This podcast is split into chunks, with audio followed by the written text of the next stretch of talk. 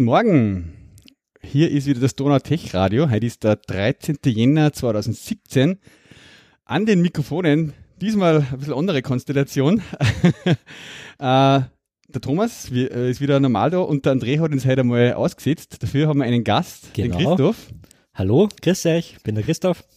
Servus. Äh, ich habe die letzte Wochen recht kurzfristig einmal gefragt, ob du äh, Zeit hast und bereit wärst, einmal ins Donau Tech Radio zu kommen. Genau, ja. Weil eigentlich haben wir ja schon länger mal vorgehabt, dass wir uns einmal so zusammensetzen, bei einem Mittagessen Da. mal ein bisschen zu plauschen. Ja, voll. Und es ist irgendwie nicht ausgegangen, über Weihnachten und so. Da genau. haben wir gedacht, ähm, eigentlich die Themen, die ich da gerne mit dir besprechen möchte, die passen eigentlich auch alle recht gut da einer. Und ja, jetzt probieren wir das einmal. Super, sag mal. Also wir werden jetzt sozusagen ein bisschen eine Schwerpunktepisode heute einmal machen, mhm. äh, weil du ja ganz stark im iOS-Entwicklungsbereich drinnen bist. Genau, ja. Und ähm, ja, da haben wir dann auch gesagt, weil der André äh, gemeint hat, ja, es geht sich beim heute nicht aus. Ähm, das machen wir zu zweit, äh, weil wir eh beide Passt voll. da genau dazu Ja. passen. Ja. Vielleicht äh, erzählst du gleich mal ein bisschen was über die, Mhm.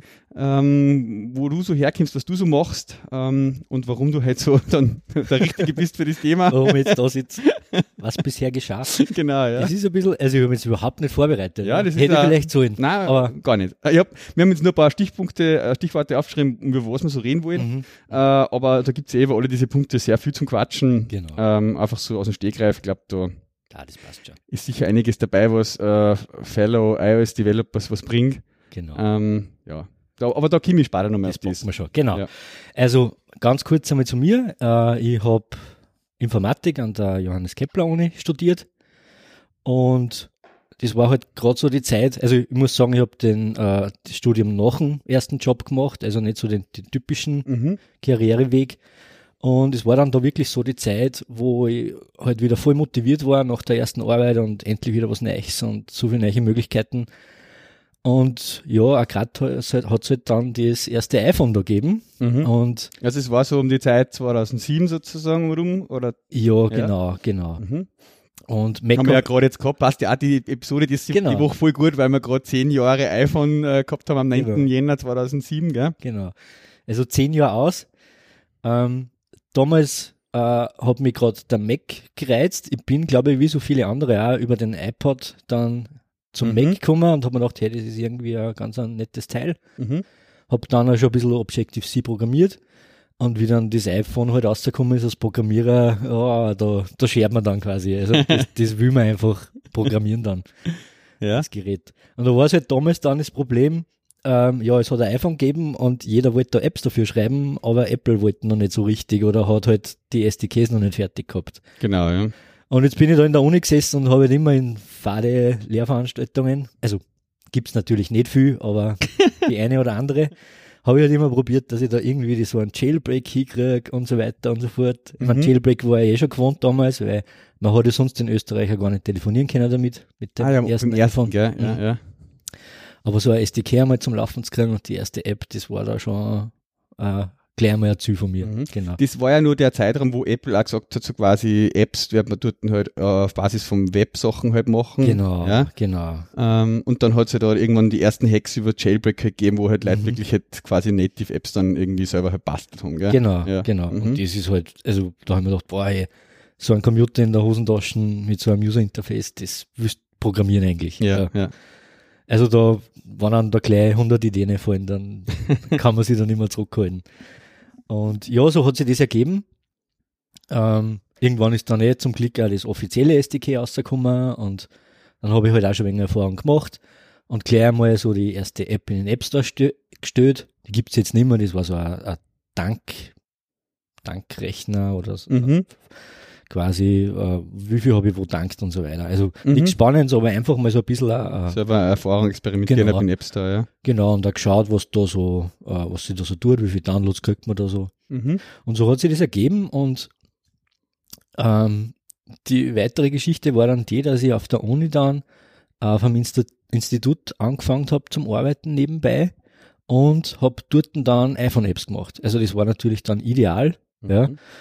Und durch einen ehemaligen Arbeitskollegen dort habe ich dann quasi mein also einen späteren Job gekriegt bei Tractive. Ja, das war quasi dann so, dass, also nach der Uni habe ich dann schon noch woanders gearbeitet, aber es war dann einmal so der Tag, wo dann äh, der Michael von Tractive angerufen hat und gesagt hat, ey, wir haben da so eine super Idee und das wird die nächste coole Firma Mhm. und wir brauchen halt da einen iOS-Profi und Ja. über Umwege haben sie halt da das mitgekriegt. Und es war ganz witzig, weil ich habe mir am Tag vorher schon gedacht, hm, da haben jetzt irgendwie vier oder drei Michaels am gleichen Tag auf mein Xing-Profil geschaut. Es ist irgendwie komisch, alle gleiche Firma, was ist denn da los? und insofern war das dann irgendwie ganz witzig und dann ja. hat sich das halt so ergeben. Ich glaube, wir haben uns ja schon getroffen, kennengelernt, bevor du bei der Tractive angefangen hast. Also so bei genau. diverse Technologie-Blauschall und so, irgendwo sind wir uns mal über den Weg gelaufen, gell? Ja, oder auch so die, äh, äh, die iOS Cocoa Heads, Cocoa ja, genau, ja, genau, genau. ja. Mhm, stimmt. Und da hab ich eigentlich am Anfang auch noch immer gemeint, die, die Cocoa Heads Dinger waren ja die ersten auch bei der Runtastic und so. Genau. Da war ich ja auch immer der Meinung, du bist auch bei Runtastic und so, das war aber da, ja, du warst nie bei Nein, Runtastic. Ah, okay. War ich nie. Mhm, genau. Aber die Tractive hängen ja eigentlich stark mit der Runtastic zusammen, beziehungsweise ist ja, da ist die Runtastic investiert eigentlich, gell? nicht Runtastic selber, aber die Gründer halt. Die Gründer. Genau. Ach so, ja. Genau. genau. Mhm. Also Durch das ist aber da eigentlich immer wieder, es hat da ja dann auch das Büro irgendwie in der Nähe gehabt und so dort, oder? Ja, ich meine, das war halt extrem cool, weißt, gerade als kleines Startup, du musst dich gleich mal nicht um irgendwie ein Büro und, und Ja. Internetanschluss und du kannst die ganze Infrastruktur gleich mal mitverwenden Mhm. und das spart halt extrem viel Aufwand. Das hat Also halt quasi die Runtastic einmal Attractive da geschert. Genau, Ja. Mhm. genau. Mhm. Und ja, Tractive ist gewachsen, Runtastic ist nur mehr gewachsen, Ja. wie man eh, Ja. wie, wie Jeder jeder weiß. Genau. Und also so, das war halt dann die Zeit bei, bei Tractive, wo wir wirklich äh, eine iOS-App nach der anderen da irgendwie ausgeschnalzt haben und wirklich auch die Qualität geliefert haben, die wir wollten. Und ja, Tractive ist gewachsen, Runtastic ist gewachsen. Also ich glaube, wir sind dreimal umgezogen in die paar Jahre. Ja. Und ja, so hat sich das dann ergeben, dass ich da eigentlich wirklich dann, also Tractive war mein erster Job, wo ich Fulltime quasi mich auf die iOS-Plattform Mhm. konzentrieren habe können. Und das bringt halt dann auch ganz andere Möglichkeiten, dass man sich mal ein bisschen genauer mit einem Thema beschäftigt, dass man mal genauer überlegt, hey, wie macht man das jetzt mit Service Calls, ja, wie da wirklich jeden selber schreiben und so weiter. Und wie mache ich das mit der Datenspeicherung Mhm. und so weiter. Also da ist es natürlich dann super, dass man sich echt einmal ein bisschen hier hinsetzen kann und überlegen kann, wie macht man es gescheit. Und obwohl wir damals wirklich einen, also Druck gehabt haben, weil als Startup, du musst halt schnell dein Produkt rausbringen, Mhm. natürlich auch mit den Apps gleich. Und es ist aber da immer schön ausgegangen, dass man auch wirklich, dass noch genug Zeit war, um das auch gescheit zu machen. Mhm. Genau. Das ist eben irgendwie so ein Thema für mich, deswegen möchte ich gerne mit dir ein bisschen so quatschen. Mir geht es eigentlich eh äh, sehr stark darum, gewisse Dinge einmal so ob, zu, zu bestätigen gegenseitig einfach. Mhm. Was ich meine, also Mhm. ich tue mir total schwer, ähm, ich mein, weiß jetzt nicht, was du vorher da, iOS, die können wir vielleicht auch noch kurz quatschen, aber ich komme ja st- sehr stark aus dem Java-Bereich und Mhm. habe jahrelang halt Java entwickelt und so. Und das ist halt einfach eine lang alt eingediente Technologie halt, ja, und da gibt's halt einfach eine riesen Community und da kenne ich halt auch zig Leute, äh, die auch da in meinem näheren Umfeld auch mit denen äh, gut vertraut sind und so weiter, wo man einfach immer wieder mal gewisse Sachen in der Diskussion halt abklären kann, wie macht ihr das, wie, macht, wie machen Genau. wir das, ist das Ja. der richtige Weg? Genau. Ähm, und man hat halt auch vorher, wie, wie ich noch angestellt war, in einer Firma gearbeitet, wo halt auch zehn Java-Entwickler waren mit Erfahrung und so, wo du halt einfach auch was lernst. Ja. Aber bei der Mhm. iOS-Entwicklung sind wir irgendwie alle so, ja, erst einmal vor die letzten, in die letzten Jahre so einige gest- gestolpert halt irgendwie, ja. Und Total. dann machst du als, sage ich mal, Firma, wie es wird, sind halt mit drei, vier, fünf Leuten äh, iOS, die halt iOS entwickeln, Mhm. fangen irgendwie alle das aber erst lernen an. Mhm. Ja, und jeder muss so, und dann ist natürlich, schaust du dann, dass der Erfahrungsaustausch intern in der Firma passt, aber Genau. trotzdem Mhm. arbeitest du so ein bisschen auf deiner Insel halt.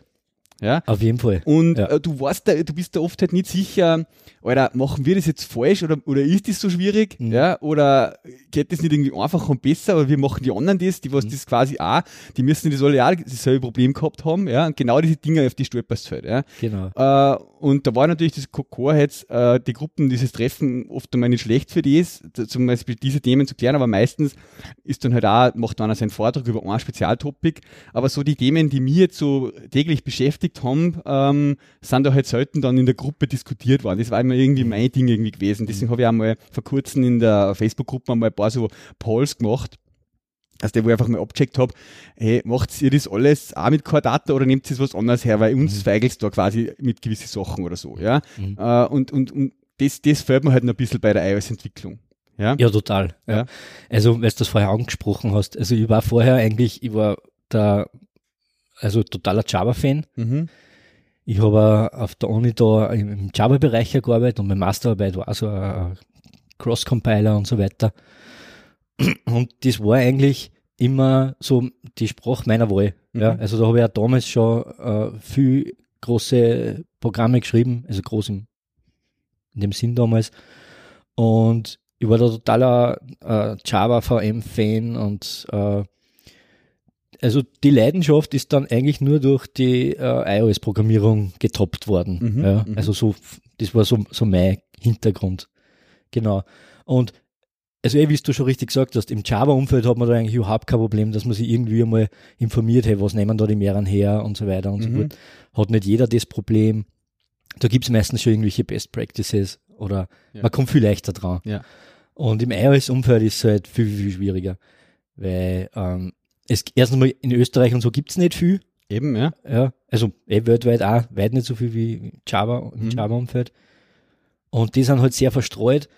Und da hat es ja dann nicht wirklich einen guten Kommunikationsweg gegeben, wie man jetzt sagt, wie stimmt man sich da ab mhm, oder, mhm. oder wie funktioniert da ein guter Erfahrungsaustausch. Genau. Ja. Ich meine, es gibt ja mittlerweile zumindest in der Community finde ich in Linz, jetzt haben wir uns anschaut, auch die ganzen Usergruppen treffen und eben Technologieblaschen und so, zumindest eine totale Bewegung dorthin. Das, taugt, das ist etwas, was mir, sage ich immer wieder, auch wenn ich mit, mit Leuten rede, was mir extrem taugt und auch jetzt da den, den Podcast und so mache ich auch aus diesen Gründen. Äh, ich, ich mag, ich habe das früher überhaupt nicht mögen, wenn, mag ich nach wie vor nicht, wenn so Firmen irgendwie alles so Geheimnistuerei halt haben und so quasi halt alles, wir lassen da überhaupt nichts aus, weil das ist alles unser Wettbewerbsvorteil, ja, äh, aber wenn du jetzt bei diesen Treffen und so bist, da geht es echt voll darum, dass jeder halt dem anderen gegenseitig hilft, ja. ja, dass man sich gegenseitig, die ganze Community, alles in dem Technologiebereich sich einfach weiterbringen, mhm. ja, mhm. Äh, und das ist halt ähm, beim iOS-Thema dann auch vielleicht oft, oder kann ich jetzt nicht wirklich festmachen auf einen gewissen Punkt, aber da war es halt am Anfang auch diese Goldgräberstimmung, was der jetzt macht man halt, ah, oh, jetzt ist da iOS App Store, da kann man die Millionen verdienen. Jeder wird reich. Jeder wird reich über den App Store, weil da, ja, genau. Und auch das hat vielleicht ein bisschen auch dazu beitragen, dass da jeder so sein Ding halt, sein Süppchen auch gemacht hat und nicht so richtig was ausgelassen hat, auch wie, was, wer wo macht und so halt, ja. Mhm. Äh, aber das, das, du hat dem Ganzen ein bisschen halt auch schlecht äh, geschadet, sage ich mal, weil, weil ich halt einfach da wirklich jeder halt so sein Ding halt dahin bastelt halt ja. hat. Ja. Total, ja. total. Ich glaube aber auch, dass Apple da ein bisschen, man nicht was falsch gemacht hat, das, die haben eh genug zum Tag gehabt, aber auch so das Thema mit, äh, ja, es gibt bis heute noch keinen, also jetzt bald dann hoffentlich einmal einen eigenen Package Manager. Mhm. Ha, und das so Thema, weiter. wo wir auf jeden Fall nur zum Reden ja, kommen. Ja, also das, das sowas schaut extrem, weil, ja. ich meine, CocoaPods, eh, es ist immer nur eine ja. von den von die häufigsten Fragen, nehmen wir oder nicht nehmen wir oder doch ja. was anderes oder ja. doch Cottage und so weiter. Reden wir auf jeden Fall dann nachher noch genau. drüber. Und ja, also wir haben halt da, so ein bisschen einen Klick gehabt, weil wir zum einen, also ich habe da schon ein bisschen Erfahrung mitbringen können mhm. und wir haben auch dann Runtastic eben im Haus gehabt, wo man dann trotzdem ein bisschen mehr fachsimpeln kann. Mhm. Ja, ja. Auch wenn es damals auch noch nicht so viel iOS-Entwickler waren. Aber es hilft halt ungemein, ja. da, da ein bisschen sie auszutauschen. Genau, ja. Mhm. Ja, ähm, steigen wir eh vielleicht gleich ein bisschen dann in diese Themen ein. Also, wie gesagt, um das geht es mir da einfach ein bisschen ähm, mal drüber zu reden, was man da so, mit welchen Themen man da konfrontiert ist und was man sich da, muss ich gleich mal fragt, hm, wie, wie löse ich das am besten, wie macht, wie macht, was ist der Best Practice Weg mhm. da so quasi halt, ja. Mhm. Ähm, wir haben, weißt du es jetzt eh schon angesprochen hast, diese Dependency Management Geschichte und so ist gleich vielleicht so kurz Einstiegsthema. Ja. Das war für mich so, ähm, aus der Java-Welt kommend, auch mit Maven und Gradle und gewohnt und, und halt einfach, ja, Dependency. Ich meine, ich habe das ja, wie da, keine Ahnung, 99, 98, die ersten Java-Projekte oder was da gemacht habe, auch noch so gelernt eben, dass man halt irgendwie nicht Java-Files irgendwo runtergeladen hat und sie in seinen Lib-Folder ins Projekt reinkopiert genau, hat. Ja. Und ja, und das war halt einfach barbarisch dann irgendwann, ja. Mhm. und hat man einfach ja. einen Dependency Manager halt verwendet und so ist es dann seit eigentlich zehn Jahre lang gelaufen, sozusagen. Es war ein gelöstes Problem für mich und äh, so funktioniert das. Und Genau. dann kommst du in die iOS-Entwicklung und dann fangen die Leute halt da wieder irgendwelche in die GitHub-Projekte kopieren an und in irgendeinen Folder kopieren und dann mitcompilen, jetzt mal beim Projekt und so. Total. Dann habe ich gedacht, Alter, das kann ja nicht sein. Ist das jetzt wirklich so? Ja, oder, oder ja. Mir ist ganz genauso gegangen. Und ich, ich bin mir sicher, jedem anderen auch. Ja. Weil in der Java-Welt, ich meine, du bist wirklich verwöhnt. Ja, du Ja. sagst, äh, machst du der POM-File oder was auch immer damals Mhm, genau. Und rufst Oder ein am Anfang auf. Ant und Ivy und Ja. ja genau, ja. Aber auch Jar-Files allein waren schon ein Luxus. Ja, klar. Weil ja. du, du tust dir das in den Lib-Ordner und fertig. Ja. ja, die, eigentlich muss ich sagen, das war schon der Ja, Luxus. und das ist schon ein ziemlicher Abstieg dann gewesen Genau. bei der iOS oder halt auch ja, Mhm. Mac-Programmierung mit Xcode. Äh, ja, also lieb, aber Lana, ja, wüsst auch jetzt nicht unbedingt im Idealfall einen Source Code und das Xcode Project File musst du da immer irgendwie kompliziert angreifen und Ja. das, die eine Dependency sagt, na, stellt das und das so ein. Mhm. Und die, Die andere sagt, so, na, wir brauchen das unbedingt so. ja, Ja, dann verbringst du halt einmal einen Tag damit, wie Genau. du das irgendwie unter den Hut bringst. Ja, und ja. das ist echt das war echt hart. mühsam. Ja. Ja. Okay.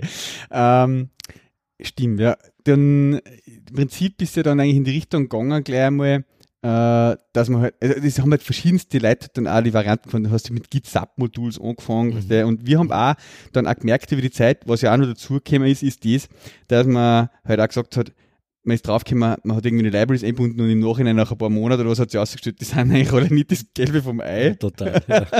Also dann rennt man Ja. irgendwie in die Bugs ein, die eigentlich über die Library gekommen sind sozusagen. Ja.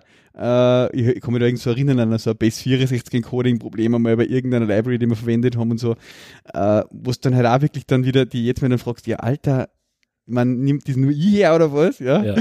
Äh, warum ist das nicht lang schon entdeckt worden oder was? Das, das sind halt genau diese Themen, die du halt da reinlaufst, wenn das halt noch so ein junges, Voll. so eine junge Plattform Ja. halt irgendwie ist, ja. Ja. Ähm, und eigentlich kann man dann irgendwie eh wieder den Weg gehen. Und das war dann, wo ich mit dir kurz geredet habe, wie nehmt ihr das her, dass man da eigentlich wenig, möglichst wenig externe Libraries verwendet. Ja, Also ich bin da nur immer totaler Verweigerer. ja, eh. Schon oft bestätigt auch. Ja. Also ich mein, bei Tractive war, ich, ich bin jetzt nicht mehr bei Tractive, aber bei Tractive war es wirklich so, ich habe mich echt immer gewehrt, wenn irgendwer dahergekommen ist und gesagt hat, na, können wir nicht da, die super Library einbinden, weil die macht alles richtig. Ja, Genau, da ja. brauchen wir uns um gar nichts mehr Mhm, kümmern. mhm. Oder ja, also ich habe dann halt immer gleich mal geschaut, okay, was brauche ich von dem ganzen Teil überhaupt und kann ich das nicht irgendwie leicht selber machen. Ja. Weil man denkt, es macht hundertmal mehr Sinn, wenn ich mir da jetzt zum Beispiel mal ein, zwei Tage investiere und mir dann mal die, die Thematik anschaue Mhm. und vielleicht selber implementiere. Zum einen äh, weiß ich dann auch gleich, wie es funktioniert, weil Ja. einarbeiten musst du ja immer in irgendeiner Library oder Mhm. Doku lesen. Und zum anderen habe ich es halt dann auch selber im Griff und habe gleich einen Source Code und ich weiß, wann ich es dann einmal für, keine Ahnung, einen 64 bilden will, dass ich da kein Problem habe Mhm. und so weiter und so fort. Ja. Also das war gerade, ich meine, man kommt eh nicht ganz aus. Facebook SDK, äh, Google Analytics, das sind halt so die Sachen, da, also da habe ich mir auch gedacht, das, das muss sein, ja, das sowas, also das Facebook-Calls selber schreiben ist ja komplett sinnlos. Ich muss ja da gerade noch ein paar Stichworte für spätere Fragen. Okay. habe ich viel Keywords, habe ich getriggert bei dir. Immer wieder, ja.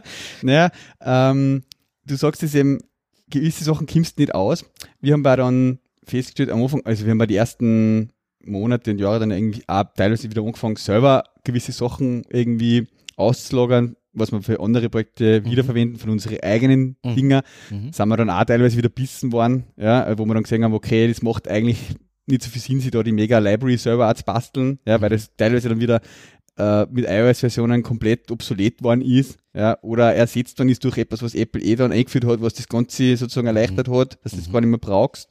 Ja. Generell, ähm, ich weiß, das ist auch, glaube ich, ein Erfahrungsthema, oder das ich komme mit Andrea immer wieder auf das drauf, dass du da auch, äh, eben je, je länger du in dem Ding unterwegs bist, in, egal welcher Technologie du dann drauf kommst, ja, je weniger du da dann von dem vorgegebenen Best Practice Standard Ding abweichst und dir da Mhm. selber noch alles mögliche rundherum bastelst, ja, Mhm. umso leichter tust du halt das auch in, über längerfristig dann zu warten und weiterzuentwickeln. Total. Ja. Äh, ich bin da auch echt so total stark oft und bei Libraries immer, auch, früher hast du AF Networking oder irgendwas hergenommen, Ja, ja. das habe ich ja nie verstanden. Ja, Das habe ich nicht einmal damals noch verstanden. haben wir auch in gewissen Projekte gemacht, ja. Ja, Mal zu, ja. Aber dann haben wir auch drauf gekommen, eigentlich, und dann ist das Ur-Session-Zeug und das alles gekommen halt, ja. Und Also ab da war es sowieso. ab da war es einfach kein ja. Thema mehr, ja. Und dann hast du Ja. aber eigentlich die alten Projekte halt noch gehabt, äh, dann hast du da wieder eindenken müssen, was der eigentlich, wenn du schon den Standardweg gegangen warst, hast halt da wieder schon irgendwo ein bisschen eine Gleichmäßigkeit drinnen gehabt in den Projekten und dir gewisse äh, ja, Sachen ersparen einfach. Genau, Ja. also das haben wir bei Tractive wirklich so gemacht, weil, also damals war es auch wirklich so, wir haben uns wirklich in einer Library haben wir quasi die Mutter aller HTTP-Calls drinnen gehabt. Mhm, Also über die Methode ist quasi alles gerannt, mhm. was irgendwie intern zu irgendeinem Tractive-Server gegangen ist. Und das war am Anfang noch nicht die URL-Session, aber irgendwann dann halt schon. Ja. Und es war insofern dann wirklich bequem, wenn wir gesagt haben, okay, wir passen die eine Klasse an, die eine Mhm. Methoden. Und da haben wir dann auch schon unser Logging drinnen gehabt und so weiter. Ja. Wenn man sich halt, wenn man es so aufzieht, gleich sicher sein kann, dass, wenn man da was ändert und das Logging ist da drin, man deckt gleich alles ab damit. Mhm. Und das war insofern da im Nachhinein gesehen wirklich bequem. Mhm. Wirklich bequem. Ja, Logging ist eher so ein Thema. Mhm. Ähm, weil du jetzt auch gerade angesprochen hast, vielleicht gleich, wir springen einfach mal durcheinander. äh, das ist auch sowas, wo wir irgendwie auch relativ spät erst da hingekommen sind, sozusagen mal nicht, mh, wie soll ich sagen, auf der Java-Seite immer schon klar, ja, Logging, Log-Framework, irgendwas, Log4j, SLF4j und so, das hat sich eigentlich total etabliert schon, ja, Genau. ganz wichtig eben. Ähm, und das Logging-Thema ist eigentlich bei iOS verwunderlicherweise ziemlich spät erst so richtig zum Thema geworden halt bei uns. Ja, Mhm. ähm, und eigentlich sitzt man da mittlerweile meistens auf schon irgendwie der externe Library, so Cocoa, Lumberjack zum Beispiel ist da für uns Mhm. meistens jetzt die, äh, Ding, das Ding der Wahl. Ähm, aber auch da halt einfach total wichtig waren, Logs, die persistent sozusagen am Gerät sind, schreiben, ja, Mhm. äh, in ein eigenes File sozusagen von der Applikation, was wir halt jetzt machen da, Ja. ja. Und auch die Möglichkeit, ähm, Diagnose-Infos zu verschicken, Mhm. ja, also sozusagen, dass wir haben jetzt eigentlich meistens immer URL-Schema halt sozusagen, die halt dem Kunden geben kann, sagen kann, ruft die URL auf und die schickt uns dann äh, eine Diagnose-Info Ah, deiner App halt, Mhm. ja, Mhm. ähm, wo halt einfach der Kunde nochmal sind die Log kriegt in der App, willst du halt quasi die Logfiles von den letzten Tagen halt äh, dort hochladen und Aha. dann wird das auf ein S3 äh, geladen und wir können das sozusagen dann anschauen von dem Kunden. Und muss der Kunde da das Login vorher selber auftragen oder rennt das immer mit? Oder Naja, wie? es gibt eben immer ein gewisses Low-Level-Logging halt von den wichtigsten Eckdaten, wenn wir sagen, äh, es gibt bei gewissen Apps auch das Thema, dass man sagt, da er hat jetzt irgendein Problem oder was und wir haben, wir wissen es noch näher untersuchen, dann kann man auch über so ein Urschema noch eine Diagnose-Mode enablen Mhm. vorher, ja, Mhm. dann loggt er viel mehr, ja, also quasi Debug-Logging macht er halt dann, Mhm. ja, Mhm. äh, und dann kann man das sozusagen auch später halt wieder hochladen erst. Mhm. Mhm.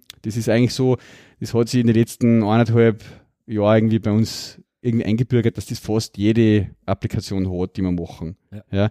Weil man einfach sonst halt wirklich oft mit dem Kunden im, im Support halt total im Dunkeln tappt halt einfach. Ja. Voll. Ja. Ähm, der schüttet uns halt, was er halt tut, aber du kannst irgendwie überhaupt nicht nachvollziehen, Mhm. äh, was da wirklich der, die Vorgänge halt jetzt waren. Mhm. Ja. Und ich hab's da das Cocoa Lumberjack genannt. Genau, Mhm. genau, ja. Ähm, einfach weil das halt, ich habe auch natürlich was gesucht, was mir irgendwie äh, vertraut vorkommt aus dem Bereich Java jetzt, wo du halt einfach sagst, du hast halt da verschiedene quasi äh, Appender oder wo du halt ausschreibst halt, Ja. eben Konsole, File, wie auch immer. Genau. Du willst sowas haben wie ein Rolling-File-Ding irgendwie, du willst Mhm. sowas haben wie verschiedene Log-Levels, die du halt konfigurieren kannst beim Start der App, ja. Genau. Und ja. du wirst halt nicht irgendwie dann dauernd halt Logs ein- und ausbauen oder irgendwas, sondern die sollen halt einfach auf Debug loggen, aber halt auch nur, wenn Debug konfiguriert ist. Mhm. Das waren so, nachdem habe ich gesucht, eine Zeile, und dann haben, hat sich das halt irgendwie ausgestellt, dass das halt da dann die scheinbar gängigste Library ist mit der kennen wir auch ganz gut aus. Mhm. Da, da spielt sich natürlich dann sofort ein Thema ein, wo du einen, einen Talk letztes Mal gehalten hast, der Swift 3 Migration. Mhm. Das ist eben jetzt auch ein richtiger Thema, wenn du dann Libraries verwendest. Total. Ja. Und die Cocoa Lumberjack ist zum Beispiel eine, die ganz gut unterwegs sind. Die werden auch wirklich aktiv gewartet. Das ist nämlich auch so was, wenn du die Library einbindest, du musst natürlich auch, äh, du willst, dass die weiter gewartet wird, Ja. weil, äh, wenn du dann auf Swift 3 migrieren willst, muss die Library auch auf Swift 3 Genau. äh, migriert sein. Und beim Cocoa Lumberjack zum Beispiel, das ist da schon so, ja. Aber Also- wir haben halt andere Libraries drinnen, die mich nur aufhalten Ah, davon. Das ist, ja. dann. Das ist ja. halt mühsam dann. Da fragt man sich halt dann, schmeiße ich die Library aus jetzt an, Mhm. ja. Migriert man selber, Wie kriegt man es selber? ja, wo man sich dann denkt, das gibt's ja nicht, dass ich der Erste bin, wartet man ein bisschen. Genau, ja. Wie lange hält das aus? genau. ja, das ist, äh, das ist eh voll schwer. Ja. also was Logging angeht, ich weiß, ich traue mir es gar nicht sagen, aber wir haben es auch selber gemacht, Mhm. bei Tractive. Auch nie bereut, aber auch. Mhm. Wir haben es so gemacht, dass wir auch unsere, also wir- es hat halt dann nicht eines Logkassen, sondern ein bisschen anders. Genau, ja. Und wir haben dann quasi auch so einen kleinen Hub gehabt in unserer Core Library, wo alle Log-Messages zusammengrenzt sind. Mhm.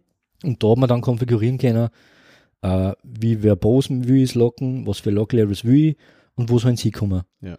Und die Konfiguration haben sie die Apps aber auch von unserem Server geholt. Das Aha. heißt, wenn wir gewusst haben, okay, die und die Kunden haben ein Problem, dann haben wir das im Server so füttern können, dass genau die Devices quasi das Log-Level verbose gekriegt haben. Und die Logs sind dann auch bei uns am, am Server gelandet. da. Also, das war eigentlich wirklich bequem. Ja. Mhm. Das war wirklich, es war aber auch Aufwand. Ich meine, das wächst über die Jahre einfach. Ja, was heißt, die, die Kunden, die sind, da kann ich irgendwie zentral im Server auch dann konfigurieren, nämlich den Log-Level nur bei der und dem Device. also Device. Genau, also Device-ID hat man da einschränken können. Aha, okay. Also war, glaube fast nie no- notwendig. Mhm, Ja. mhm.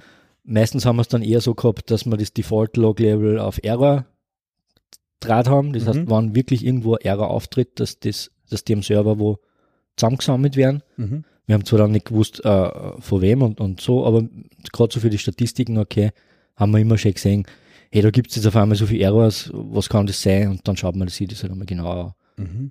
Genau. Und das war eigentlich so ganz nett. Ist halt immer ein bisschen gefährlich, wenn es auf die eigenen Server geht, weil wenn man da jetzt einmal unabsichtlich das Verbose-Logging von x tausend Geräten auftrat, dann hat man dann, Gleich habe ich gesagt, was dann ja, genau, also das, das wäre da nichts gewesen. Okay, ja. Mhm. Mhm. Ähm, ja, Logging. Also wir haben ja beim, äh, nein, da fällt mir noch was anderes ein, das habe ich auf die Liste geschrieben. Ähm, habt ihr sowas wie Fabric oder so eingesetzt, Crashlytics? Ähm, wir haben Crashlytics nie verwendet. Mhm.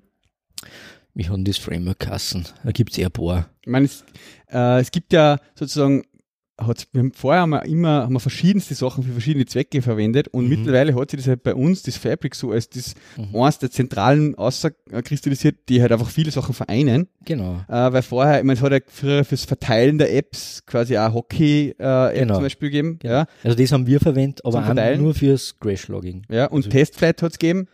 Genau. Ja, Mhm. und dann hat Crashlytics das Beta äh, ausgebracht, ja. Mhm. Und wir haben vorher zum Beispiel Testflight verwendet, wie es noch nicht zu Apple gehört hat. Ja. Ja. Äh, dann haben wir quasi aber für die Android-Apps quasi dann Crashlytics Beta halt verwenden angefangen. Mhm. Ja. Das war ja wirklich bequem. Also das, da war ich immer, da habe ich immer gedacht, boah, das ist echt cool, Mhm. weil auf der Android-Seite haben wir das gehabt, eben das Crash-Lytic. Ja. Und es ist schon bequem, wenn du da so einmal am Tag dann eine Mail kriegst und hey, das ist jetzt ein bisschen gestiegen und so weiter. Genau, genau. Und also ich, ich glaube, das macht dann nach wie vor Sinn, dass man das heutzutage einsetzt, Ja. statt irgendeinem. Weil wir sind eben dann eben draufgekommen, okay, wenn wir jetzt schon für die Android das verwenden, dann nehmen wir das auch für iOS her, dann braucht man da nicht nur Testflight extra. Genau. Dann haben wir das ja. irgendwann zugemacht. Mhm. Ja. Na, macht das Sinn. Also, Dann habe ich am Anfang ich für, für so eine Art Auswertung, Statistiken, wie viele Leute nehmen meine App her und so, habe ich irgendwie, da habe ich vorher Countly verwendet, das war so ein Open Source Projekt, was du selber gehostet hast, Mhm. wo du halt einfach mitgekriegt hast, wie viele Sessions das du hast, was der wie lange Ah. in der Session, Ja. äh, du hast da so Events definieren können, Mhm. wann er den Screen aufmacht, wann er die Aktion macht und so weiter, dass du siehst, wie viel machen das und das in der App. Ja. Ähm, und diesen bietet ja mittlerweile Crashlytics auch oder halt Mhm. Fabric über dieses Ansatz heißt das. Genau. Und ja, also das kenne ich jetzt nicht so ja, genau. aber du brauchst im Prinzip auch nichts mehr in der App einbauen, sondern äh, legst einfach nur noch in der Weboberfläche einen Schalter um und dann kriegst du da schon diese Sachen Mhm. mitprotokolliert, wie viel tägliche neue User hast halt, wie viel Ja. äh, in der Woche und so weiter. Ja, also, dass du ein bisschen eine Statistik hast, über Mhm. wie, weit, wie viel wird der App verwendet. Da Ja. haben wir immer die Google Analytics genommen. Genau, geht Also, auch, geht auch über Die haben wir seit der ersten Version oder halt relativ bald da drinnen gehabt und das Mhm. waren so unsere Key-Metriken, was die Apps angeht. Ja. Aber es war halt schon immer so, dass wir sagen, okay, was sind jetzt die nächsten Ziele, was wollen wir irgendwie, wollen wir, dass die Leute das Tier schneller anlegen können oder und so weiter und so fort. Mhm. Das heißt, wir haben dann in die Apps einfach da gewisse Trigger eingebaut und die dann über die Zeit beobachtet. Und auch, dass ein Google Analytics eingemeldet hat sozusagen. Genau, Ja. genau. Also da haben wir nur Events. mit dem Analytics äh, Framework gearbeitet. Mhm. Allerdings auch gekapselt in unserer eigenen Library, weil falls wir es mal austauschen wollen, Ja. haben wir genau einen Call, den wir da austauschen. Ja, das, das haben wir so auch, äh, quasi, wir haben so eine Analytics Library gehabt, die man halt auch dann hinten nach Fabric oder nach Countly oder Google Mhm. Analytics halt schicken kann. Mhm. können, Ja. Na, das war immer so, so meine Sorge, äh, mein Chat sich mal für irgendwas anderes Technisches im Hintergrund Mhm. und muss dann vielleicht wirklich, keine Ahnung, 300 Source-Files angreifen Mhm. und suchen, ersetzen und hoffen, dass es passt. Genau, ja. Das, ja. Mhm. Und eben das Fabric mittlerweile, oder halt was Saran eben gleich mal gehabt hat, war dieses Crash Lytics eben, was sie irgendwie, glaube ich, dann einig gemerkt haben, äh, oder umbenannt und so, das, was einfach das Error Reporting halt macht, Genau. was auch sehr Ja. praktisch ist halt, Mhm.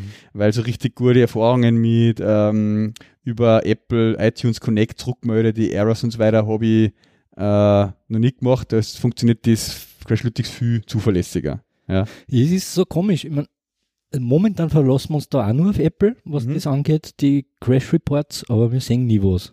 Ja. Sechs Niveaus, ja. Das ist immer ist das Schlechtes gut oder schlecht, gell? Ja.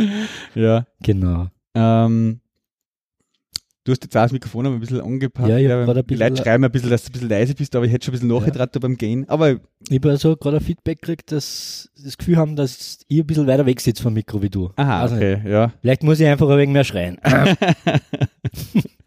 Wir machen das in der Post-Production auf jeden Fall, kriegen wir das alles sauber hin. Das ist Okay. kein Problem. Okay, super. Für die Live-Hörer, wie viele Live-Hörer haben wir denn eigentlich gerade? Tut sich ein bisschen was. Ja, hoffentlich. Ja, schauen wir rein da den Stream. Schreien hilft. Lese hilft. neun, neun Hörer haben wir, sehr gut. Ja, ähm, wo sind wir gerade gewesen? Logging, genau. Ähm, ja, externe Libraries, Upgrade auf Swift 3. Also, ja, generell, ich bin jetzt zum Beispiel bei uns so, es gibt eigentlich fast kein Projekt mehr, wo wir nicht Cocoa-Pods drinnen haben. Mhm. Einmal von Haus aus einfach gerade Ja. wegen dem Logging.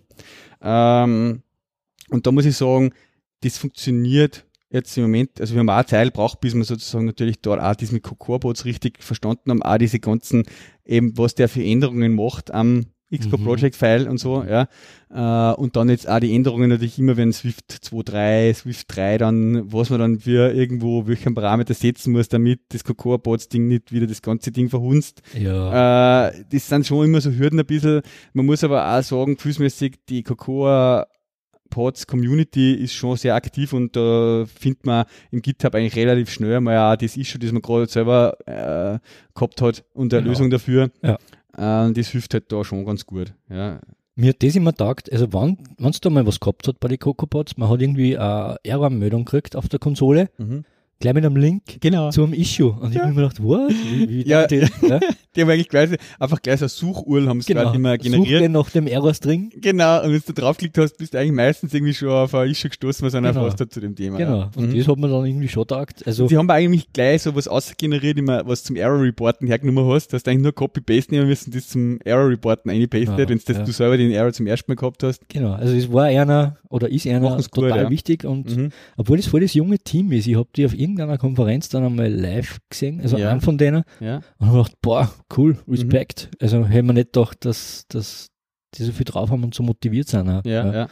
Zum Glück bis heute, weil man ist halt trotzdem sehr abhängig Mhm. von dem Teil. Mhm. Genau.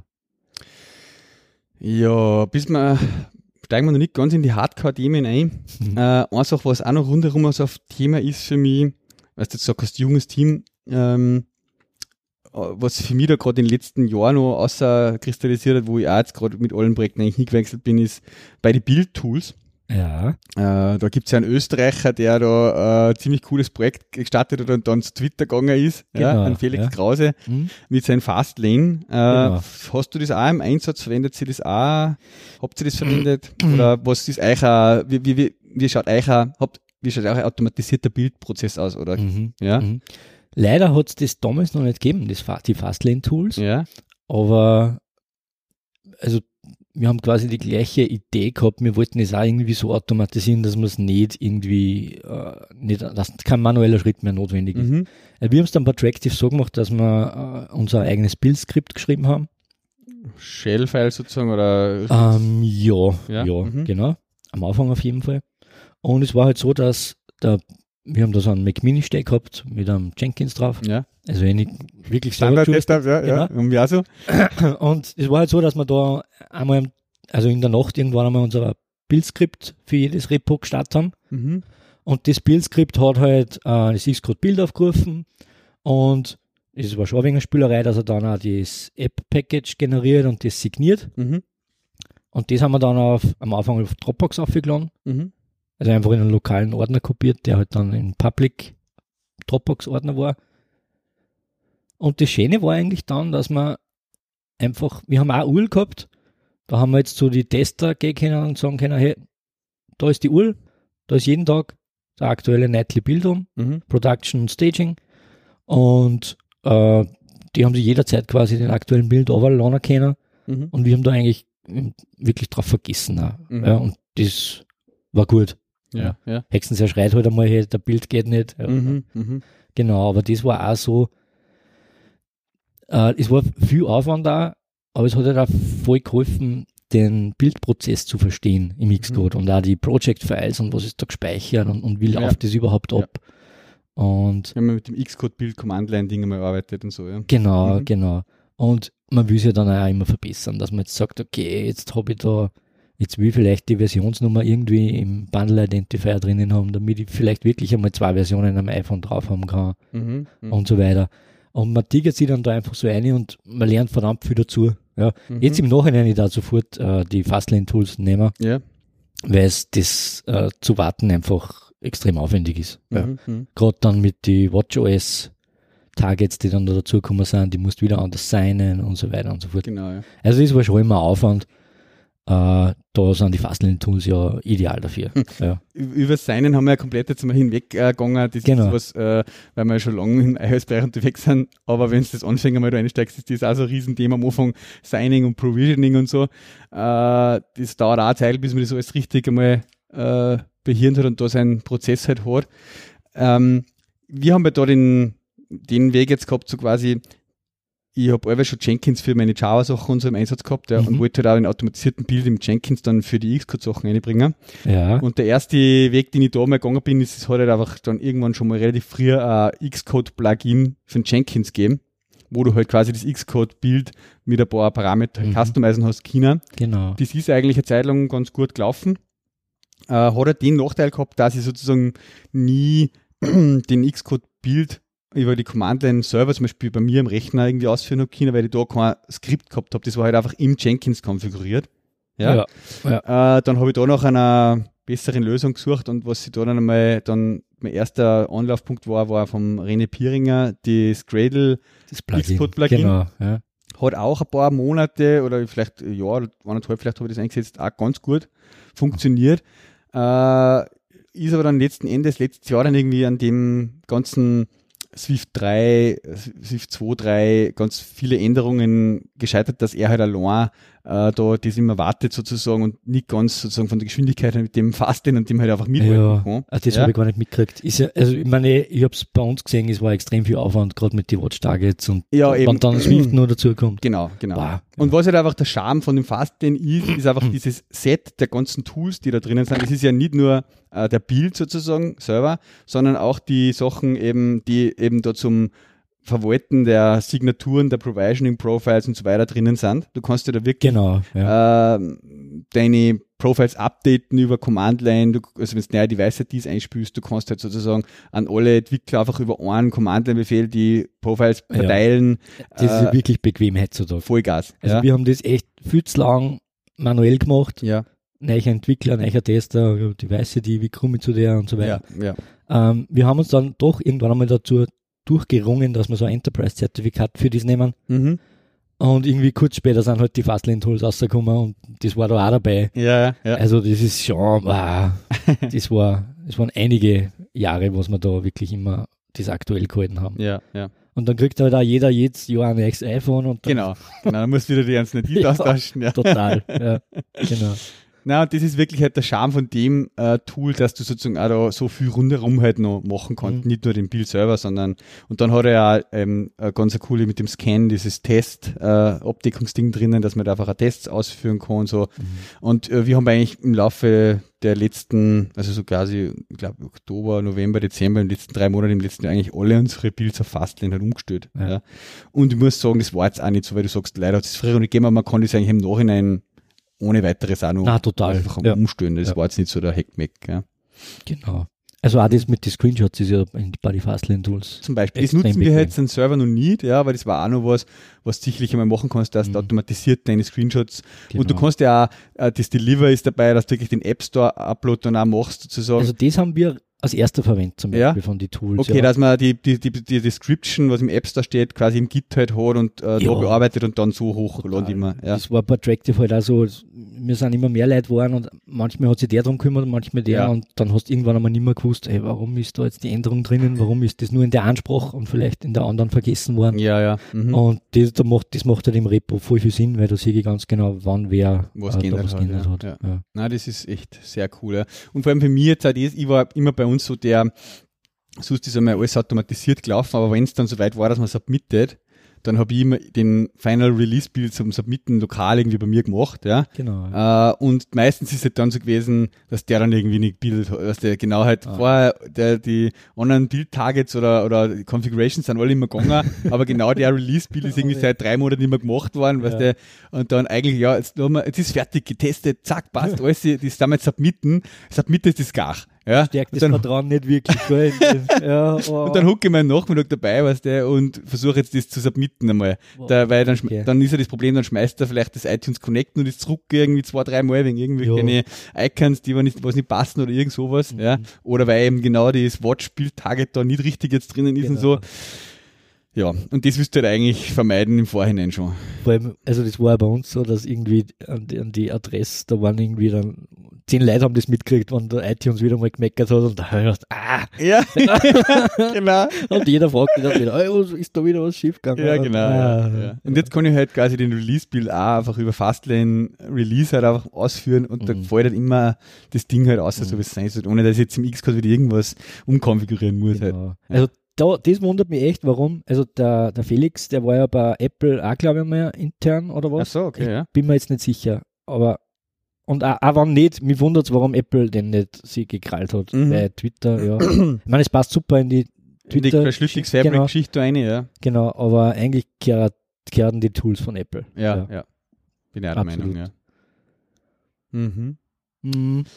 Ja, gut. Aber es hat halt lang gedauert, gell? Also zehn Jahre oder nein, acht, neun Jahre, bis, wir so weit sind jetzt, ja. das Community, dass wir da anständige Tools haben.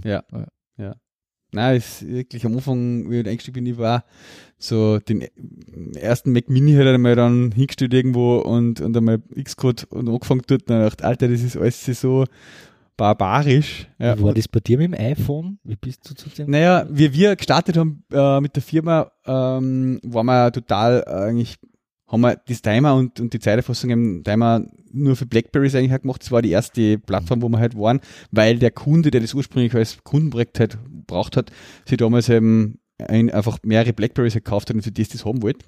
Mhm. Und wir haben beim 2008 gegründet und da hat dann, haben wir dann quasi irgendwann natürlich gleich mal angefangen, auch eben mit der iOS-Entwicklung halt parallel, aber das war so ein bisschen, ja, schauen wir mal, Mhm. äh, wird da was draus und so. Hat man dann relativ schnell gesehen, da wird was draus. Und dann haben wir halt eigentlich, ja, eben einen Mac Mini halt einmal gehabt und dann einmal einen iMac, ja, Mhm. wo wir halt gesagt haben, okay, da auf dem iMac, da bauen wir halt sozusagen die Timer äh, iOS-Version. Und dann haben wir mal relativ recht früh einen Kollegen gehabt, der dann einmal wirklich halt sich rein um die iOS-Version gekümmert hat, der dann halt ein MacBook als erster gehabt hat bei uns in der Firma. Und ja, äh, aber für mich von der Java-Welt kommen und so war das halt wirklich, ich meine, gut, vom Mac, vom Mac OS und so war ich gleich schon begeistert, das hat man schon Ja. gedacht, gell? Äh, und auch die Hardware natürlich und so. Ich habe früher, ganz früher mal in einem Mac, Apple, also in einem Apple Reseller mal gearbeitet, mal äh, ein halbes Jahr. Also das hat mir immer schon ganz gut gefallen. Aber dann so die, die Bild, äh, alles Xcode Server und so. Ja, ich meine, das Xcode gibt es ja eh schon viel länger für Mac Development, bevor es iOS Development dann war. Genau. Aber trotzdem habe ich mir gedacht, Alter, wenn du jetzt halt irgendwie Clips gewohnt warst und so und deine Tools halt irgendwie, gut, Clips ist jetzt vielleicht nicht das beste Beispiel, aber trotzdem, oder Visual Studio oder so irgendwas, da war halt Xcode Ja. irgendwie für mich immer dann, wer arbeitet mit dem? Es Ja, war zwar schnell, aber das Ja. war schon das Einzige ja. damals. Aber jetzt mittlerweile hat sie sich auch ganz gut entwickelt, Ja. ja, äh, und für mich war halt jetzt wirklich so der letzte Push, der mir wirklich halt zum begeisterten iOS-Entwickler gemacht hat, schon das ganze Swift-Thema halt einfach auch noch. Ja, ähm, das war, Okay, so spät? Okay. naja, was heißt, iOS und iPhone und Apple und hin und her, das hat mir jetzt schon jahrelang, taugt mir das Vollgas. Mhm. Ja, aber mit Objective-C bin ich nie richtig warm geworden. Ja, ich bin Also kein, die Hürde also die, die. Klammern und das alles, Ja. und wenn ich das jetzt mal angeschaut habe, ich habe mir so viel schwerer da, das Mhm. zu lesen und zu verstehen und auch zu schreiben, äh, weil es für mich sowas von konträr von meinem ganzen Java und Groovy-Ding halt einfach war, Ja. dass ich mit dem nie richtig warm geworden bin. Mhm. Aber dann eben Anfang 2015 habe ich ja diesen äh, Swift-Kurs bei der Stanford University nochmal dieses Ding gemacht, was ich schon ganz früher einmal gut. gemacht ja. habe mit Objective-C noch, Mhm. ja. Und der hat mir dann so richtig eben, ah, jetzt endlich, jetzt weiß ich eigentlich auch schon gefühlsmäßig intuitiv, wenn ich einen Code schreibe, was da als nächstes kommen muss, so quasi. Ja, wie da jetzt da dann so ein, also, es war einfach ganz anderes Feeling, ja. Also, ey, das, also wie sie das Swift vorgestellt haben, das war für mich äh, Ja. Weihnachten. Also so eine Hardware kann es gar nicht geben. So, ja, Ja. das war irgendwie witzig damals, weil ähm, da war ich an der FH in Hagenberg und war da so ein iPhone-Tutor quasi. Mhm. Also habe quasi da so einen Kurs gehalten, iPhone-Programmierung. Und der hat noch nicht gestartet gehabt. Und auf einmal kommt Apple da daher und sagt, hey, ab jetzt Swift, ja, und Objective-C ist zwar nicht schlecht, aber Swift Mhm. ist die Zukunft. Mhm. Ich hab das kann ja nicht sein, jetzt zwei Wochen bevor der Kurs anfängt, muss ich jetzt, ich muss jetzt einfach was Altes lernen, denen, ja. Und ich dann gleich, ja, und umeinander und mit, telefoniert und kann man das nicht gleich auf Swift und so weiter und, äh, ja, na, aber war voll super. Also ich habe Ja. dem Abend, glaube ich, nicht viel geschlafen. Und ich glaube, es war wirklich so, dass am nächsten Tag in der Früh meine erste Veranstaltung in Hagenberg dann war. Okay, ja. Und das, Also nach der Keynote da, oder was? ja, ich glaube Okay. schon. Ja, also es war Cool. wild. Ich meine, Ja. ich weiß nur, dass ich bei der Keynote wirklich zwei, dreimal von der Couch aufgesprungen bin. So. also so hinten Ja. in der Luft. Ja. Das Was war, weißt du noch, was das war? Hm? Weißt du noch? Nein, was? es war eben die Äh, Swift, Swift, ja, ja. und einfach die ganze, es waren zwei, drei so Punkte drin, wo ich dachte, Alter, ja, jetzt sind, zack. Alles wird gut. ja, Total. Ja. es war eine geile WWDC-Keynote, ja. Und also man kann auch sagen, was Meine man Frau hat immer umgeschaut und hat gesagt, Alter, was ist mit dir los? Ja, Wie wir uns im Fernsehen im Wohnzimmer angeschaut haben.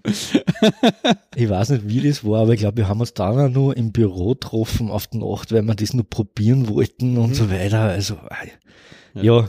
Total cool. Und also ich bin dann nach wie vor, mir gefällt ja die Sprache extrem gut. Mhm. Ja. Ja, ja. Aber nicht leider viel geklammert haben, weil da jetzt die Swift 3 Umstellung war.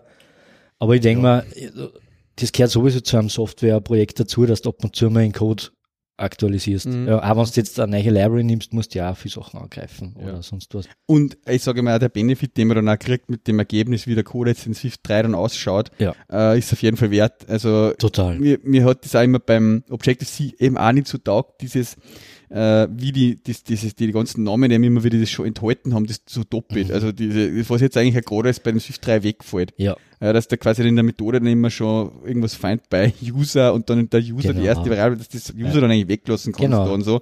Äh, ja, also ich freue mich auch schon, wenn wir die ersten Projekte dann konvertieren können. jetzt muss ich dann nochmal okay. ein paar Libraries checken, Wie viel viel, so weit sind. wie seid ihr mit der Swift-Verbreitung bei Troy intern da? Also mh, ab dem Zeitpunkt eigentlich da, wo die WWDC waren, wo die Swift rausgekommen ist, sage ich mal im August, September, wo wir die Projekte wieder, neue Projekte angefangen haben, ist eigentlich alles mit Swift gestartet worden. Ja. Ja. Und äh, haben natürlich noch jetzt einen, keinen zum Beispiel Tour, wenn ich das hernehme, äh, unser, was für unsere Timer zum Beispiel, der iOS-Client ist komplett Swift. Ja, der ist eigentlich erst nachher Ah, nochmal, wirklich? ja. Okay. Mhm. äh, und Tour äh, hat's schon, haben wir 2014 in App Store gegeben, also vor dem Swift-Ding. Und da ist jetzt so, das ist eigentlich noch hauptsächlich, sage ich mal, 80% Objective-C, aber alles, was irgendwie neu dazugebaut wäre, dann Ja. neue Klassen und irgendwas ist halt Swift. Das haben wir auch immer so nebenbei gemacht. Wenn wir, wir haben uns irgendwie gesagt, okay, wenn wir von einer Klasse jetzt irgendwie mehr wie drei, vier Zeilen angreifen, Ja. überlegen wir vielleicht einmal kurz, ob wir die nicht gleich äh, in Swift neu schreiben, Ja. wenn es nicht zu viel Aufwand ist, weil dann Ja. geht das so einfach mit, Mhm. weil es war unmöglich. Konvertiert habe ich nur ganz Ja. wenig Mhm. Objective-C nach Swift-Klassen, ja. Okay. Äh, aber halt, wenn wir eine neue dazukommen oder sowas, Mhm. dann haben wir es eigentlich auf jeden Fall in Swift gemacht, jetzt ein neuer View-Controller irgendwo oder sowas, ja. Ähm, Ja, es ist eh schwer, wie man das auch äh, irgendwie, man muss ja trotzdem irgendwie äh, sagen, macht das Sinn? Ja? Und es ist halt schwer, dass du sagst, hey, Achtung, wir haben jetzt da, keine Ahnung, fünf, sechs Apps, wir brauchen jetzt einfach mal ein halbes Jahr und ja, es ändert sich nichts an die Apps, ja. außer dass noch alles Swift ist und voll Genau. super. Nein, das geht Also sowieso das, nicht. das geht ja. nicht, ja. Und da haben wir halt wie gesagt, okay, wir machen das einfach so. Ja. Dafür haben wir halt einfach echt relativ früh einfach angefangen zu sagen, okay, bei neue Sachen starten wir gleich mit Swift. Hätten Mhm. wir, es gibt ja auch noch viele, oder, die dann gesagt haben, trotzdem bleibe ich jetzt noch bei Objective-C für die nächsten x Jahre oder was. Nein, ja. das hätte ich nicht zusammengebracht. hätte ich nicht zusammengebracht da. Ähm, und natürlich hat man halt dann den Ding gehabt, dass man immer wieder mal konvertieren hat müssen von einer Version auf die andere. Aber das war Jo. auch nie so schmerzhaft. Ja. Äh, ja, hat sich sicherlich äh, nicht negativ Nein. ausgewirkt. Also- ja. Ich hätte kein Problem damit, wenn Swift 4 nur mal so viel aufräumt Ja, und wenn ich nur mal so viel angreifen muss, weil Ja. es macht ja trotzdem besser. ja. Ja. Aber das Mittlerweile ist jetzt sind die. Tools zum Konvertieren eigentlich eh, also das Mixcode hat den Konverter drinnen und so. Ja, äh, aber das, das hat bei uns irgendwie überhaupt nicht hingehauen. nicht, oder? Nein. Ah, okay. Nein. Also der konvertiert so lang, solange nicht irgendwo ein Fehler drinnen ist Mhm. und dann hört irgendwie auf und du weißt jetzt nicht, okay, war, war das jetzt fertig? Und ich mir gedacht, hey, cool. Und den Fehler fixe ich schnell, ja, dann fixt ihn, bildest nur mal ja, 17 andere Fehler. Und das ist halt wirklich, also es war dann kein, kann man den Konverter nochmal aufrufen, so, schon, gell? Genau, also- Aber dann, ja, ja. also das ist sogar eine gute Idee, das habe ich auch nicht am Anfang gleich gewusst. Mhm. Aber es ist so ein iterativer Vorgang und irgendwann geht die Fehleranzahl halt einmal gegen Null und irgendwann kannst du das wieder mal bilden erfolgreich. Ja. Und in der Zeit weiß man halt nicht, dauert es jetzt einen Tag, dauert es eine Stunde oder dauert es fünf Tage, Mhm. die Konvertierung. Mhm. Und also der Commit, das ist, Mega. boah, ja. Also ab da ist einfach dann viel anders. Mhm. Ja. Mhm. Ja, also das möchte ich jetzt dann auch demnächst einmal umgehen. Ja, Swift wird spannend, was da, was da deine Erfahrung wird Ja, damit. ja muss man dann nochmal in einem halben Jahr nochmal Episode machen. ja. genau. Ja. Ähm, okay, dann gibt's noch ein paar so Themen, die mich ein bisschen, die sind ein bisschen tiefer drinnen, sage ich mal. Eins ist eigentlich so Core Data, Aha. ja, und ein bisschen Multithreading. Okay. Das hat ein bisschen was miteinander zu tun. Ja. Ja. Also grundsätzlich, bei uns ist es so irgendwie, bei unseren Apps, es gibt eigentlich fast keine, auch jetzt, wo wir für Kunden irgendwas gemacht haben, wo nicht irgendwie Core Data im Einsatz ist. Mhm. Und wie, wie, also grundsätzlich mal, wie viel, wie viel Codata Prozent in deinen Apps hast du oder ha- habt ihr auch immer mit Codata eigentlich ar- gearbeitet, wenn es irgendwie persistiert die Daten irgendwo braucht habt, wahrscheinlich, oder? Attractive war es Data, Mhm. ähm, von der ersten App bis zur letzten und wir haben es auch nie bereut. Ja. Ja. Also es gibt ein paar so Designentscheidungen beim Data, wo, wo ich mir schon denke, ah, hätte man das nicht anders machen können. Mhm. Also was uns da am meisten bissen hat, war das, dass wenn du beim NS Managed Object einmal das Delete, glaube ich, heißt aufrufst, oder du halt so ein Objekt löscht Mhm. und du hast irgendwo nur einen Code, der da einen Getter oder einen Setter aufruft, dass das crasht. Also Mhm. die App crasht. Da Ja. gibt's jetzt irgendwie keinen Weg, wie man das jetzt schön handeln kann. Wo quasi auf dem Objekt nochmal was, das, wo er quasi meint, das wäre noch da und der fragt das Genau, Objekt nochmal Genau. Also angenommen, du hast das Objekt und gibst das jetzt am View-Controller mit, weil der das jetzt anzeigt. Mhm. Bei den Tractive Apps ist es ja so, dass ganze, das ganze Datenmodell immer live synchronisiert wird mit dem Server. Mhm. Also egal welchen Teil, das du gerade anschaust in deine Views von dem Datenmodell, die können jederzeit geändert werden. Mhm. Und das macht es halt extrem schwierig. Jetzt hast du gerade äh, zum Beispiel ein Tier offen und auf einem anderen Gerät änderst du den Namen, dann geht das zum Server, vom Server wieder zurück und dann steht halt der neue Name da. Ja. Das passt. Löscht du aber das Tier und löscht, machst das, machst keine weitere Behandlung am anderen Gerät, dann löscht das Objekt und der View-Controller wird crashen, sobald das nächste Mal da irgendwie drauf zugreift. Ist bei deinem Server, wenn du Aufzeichnung hast, eine Zeitaufzeichnung laufen und du bist da gerade in die Detailscreen drinnen von der Aufzeichnung so quasi, ja, Genau. äh, und es stoppt irgendwie am Server ja die Aufzeichnung, dann wird das auch obergesynkt wie ein Push im Hintergrund, ja. Genau, ja. Und dann verliert er im Hintergrund eigentlich auch, löscht er aus der Datenbank die Aufzeichnung, außer die gerade laufende, auf der du gerade im Detailscreen bist, Mhm. laufst genau in das Server-Thema rein. Genau. Halt, ja. Also da, da habe ich, hab ich schon lange überlegt, wie man das irgendwie möglichst schön da äh, handeln kann. Mhm. Also wenn man nicht synchronisiert, ist ja nicht einmal so das Problem. Ja. Und auch wenn man synchronisiert, man, also man kann sich dann eh auf so eine Notification registrieren, wann das Objekt gelöscht wird, dass man dann einfach, dass jeder View-Controller da aufpasst. Mhm. Mhm. Aber es ist halt auch gefährlich, wenn du jetzt App, keine Ahnung, sechs Apps hast mit hunderte Screens, dass da nicht irgendwo mal so ein Fehler eingebaut wird. Ja, das übersehen wird, ja. Total. Und ich habe dann so gemacht, äh, dass wir jedes Core Data Objekt gekapselt haben in einer eigenen quasi NS Managed Object Klasse. Ja. Mhm. Ähm, und sobald auf der einmal das Delete aufgerufen worden ist, hat sie sich quasi das gemerkt intern in einem State und hat alle anderen Getter und Setter nimmer zum echten Core Data Objekt durchlassen. Okay. Mhm. Also das ist damals mit Objective-C eigentlich ganz gut gegangen, weil die Runtime halt wirklich so dynamisch ist, dass man sagt, egal welcher Selektor das auf mir jetzt aufgerufen wird, ich rufe den Selektor auf dem Managed Object auf. Mhm. Ist eigentlich gekapselt. Okay. Und es, auf der einen Seite hast du halt ein bisschen einen Code, der wirklich komplex ist und Mhm. wo du wirklich aufpassen musst, dass da alles passt. Aber dafür hast du in alle anderen Apps, in jedem Screen, hast du eigentlich dann die Sorge nimmer. Ja. Mhm. Und das hat sich dann schon auch ausgezahlt. Also, ja, Was für ist halt schwierig. äh, ja, beim Quartett, da gibt es ein paar so Themen. Es ist halt auch so, irgendwie, wie eben da die Erfahrung gemacht, es ist im Prinzip halt eine Datenbank, ja, Mhm. wo du gewisse Themen, äh, ja, dir auch überlegen musst, die halt so richtig datenbankspezifisch, äh, datenbanktypisch einfach sind. Also ich sage jetzt gerade mal Transaktionen zum Beispiel. Ja, Und wenn du jetzt jemand bist, der halt noch nicht viel Erfahrung mit Datenbank hat an sich Mhm. und dann kein Data einfach einmal hernimmst, ja, abstrahiert ist da so viel von dem, ja, dass du auf das irgendwie total vergisst oder das gar nicht, oder leicht in die Gefahr läufst, dass du das nicht sauber machst. Ich sage jetzt zum Beispiel, wir haben am Anfang auch gewisse, für einige Apps, ähm, UI Managed Document verwendet oder einfach Managed Mhm. Document, weil es ja so ein Undo-Dings halt macht und ein bisschen auch genau.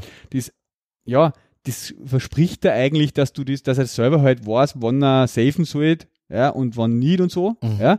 Und ähm, wir sind eigentlich von dem dann über die Zeit komplett weggekommen, weil wir gemerkt haben, wir müssen viel mehr uns selber darum kümmern, auch, wann ich will, dass der Kontext gesaved wird, dass er jetzt gesaved wird und nicht erst später. Ja, Ja, also dass ich so quasi ein bisschen transaktional arbeiten kann, gerade Mhm. wenn ich so Synchronisationen mit dem Server habe, dass ich sage, so jetzt kriege ich da was Neues, stimmt. viel Updates, bla bla bla, und ich will, dass die dann alle gemeinsam jetzt zu einem gewissen Zeitpunkt so gesaved werden. Ja. Und nicht irgendwann, wenn das UI-Managed Document Genau. meint, jetzt passt es jetzt gerade gut. Stimmt, das Save Ja. ist nämlich auch was, das darfst du halt auch nie vergessen. Genau. Ja. Ja. Also äh, habt ihr das UI-Managed Document irgendwo auch gesetzt oder ist das bei euch? Nein, das haben wir nie eingesetzt. Okay, gut. Ja, Ähm. das äh, ist schon mal eine Bestätigung von mir, dass wir da, dass es gut ist, dass wir da jetzt weggegangen sind von dem auch, ja. Ja, also, wir haben ja eigentlich keine guten Erfahrungen mit dem gemacht. Also in, für die Art von Anwendungen, die wir halt so gemacht haben. ja, Ja. ich glaube, es hätte für uns am Vorjahr nicht passt, wenn man jetzt irgendwie sagt, man hat da irgendwie ein, nur mehr extra Logik, die Undo managt und gleichzeitig hast du einen Sync oder der da eine spült. Mhm.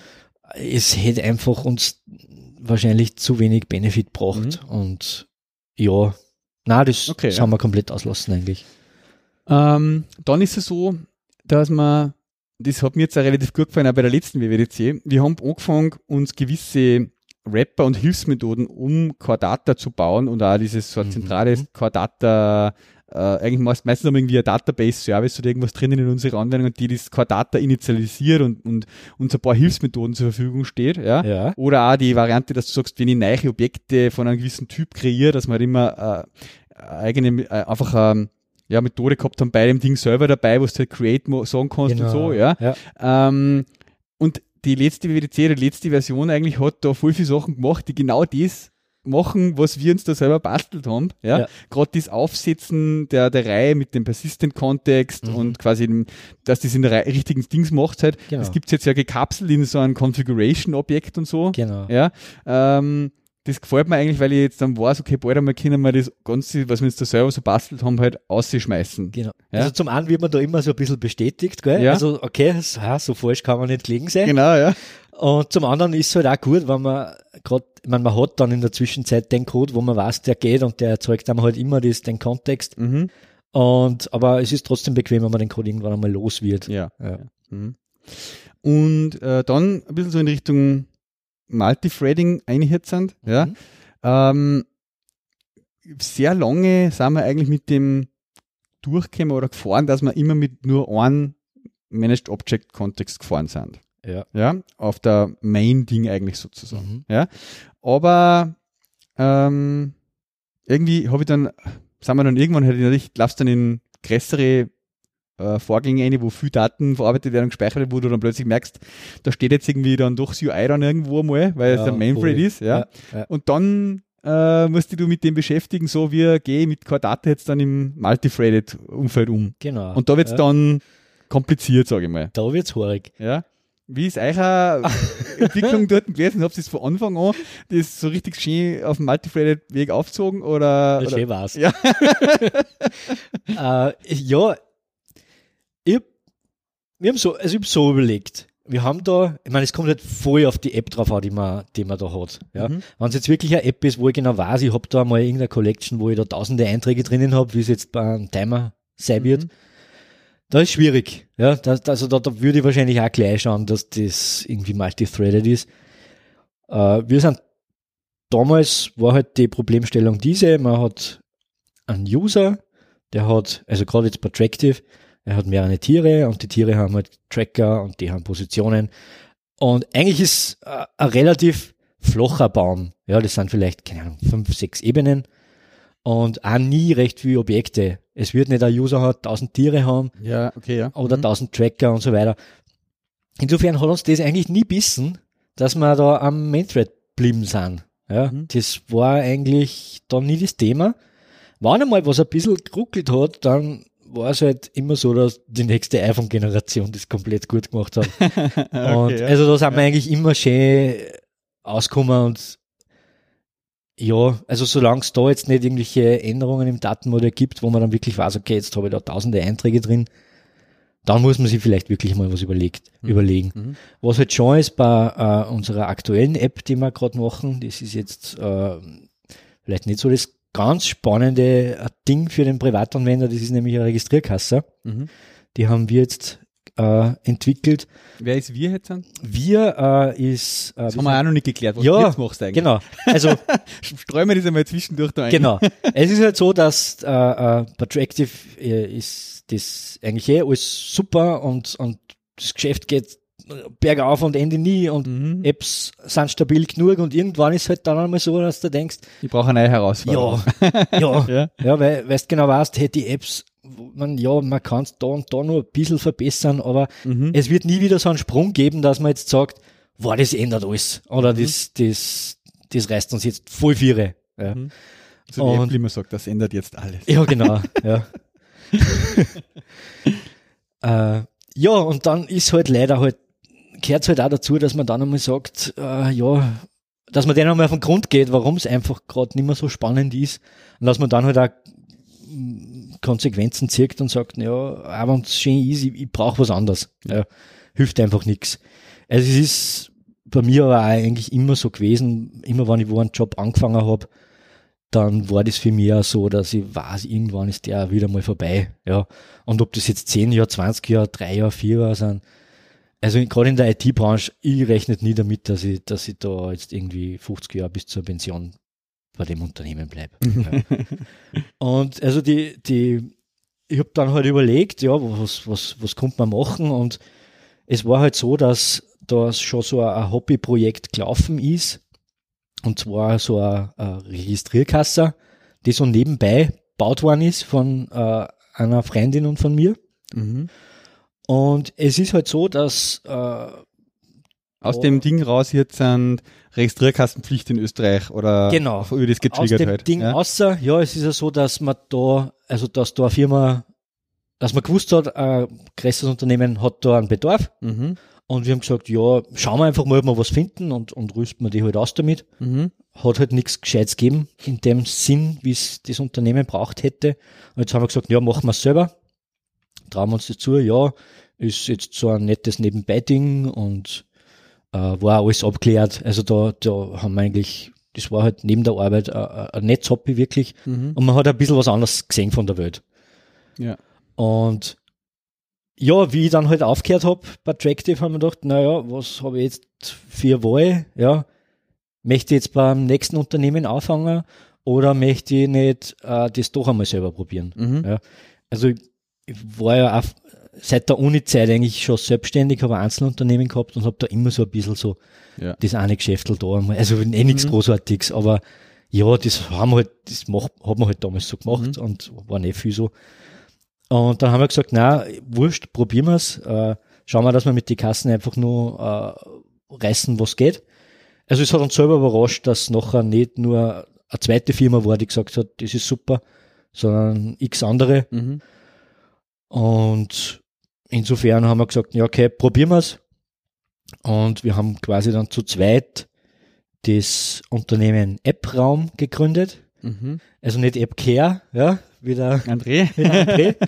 Aber so, bei uns ist auch so eher gewesen, wir haben halt das Gefühl, Also du postest da gleich mal den Appraum.at, oder? hey, das ist super, genau. Den Link. Ja. Genau. Und egal wo man hinschaut, es ist immer so traurig. Jetzt hat man, keine Ahnung, irgendeine super Hardware und kriegt äh, eine super optimale App dazu oder einen super Service und man schaut sich die App an und wird eigentlich da fast immer enttäuscht. Mhm. Das ist so das, was, was meine Erfahrung war. Und ich mir gedacht, das gibt's nicht. Ah, die haben so die super App, wo, wo so der Aufwand reingerannt ist. Warum stecken die nicht ein bisschen mehr Aufwand in die Apps, also in die iOS-App zum Beispiel? Warum muss ich da wirklich jetzt wieder Webview nehmen?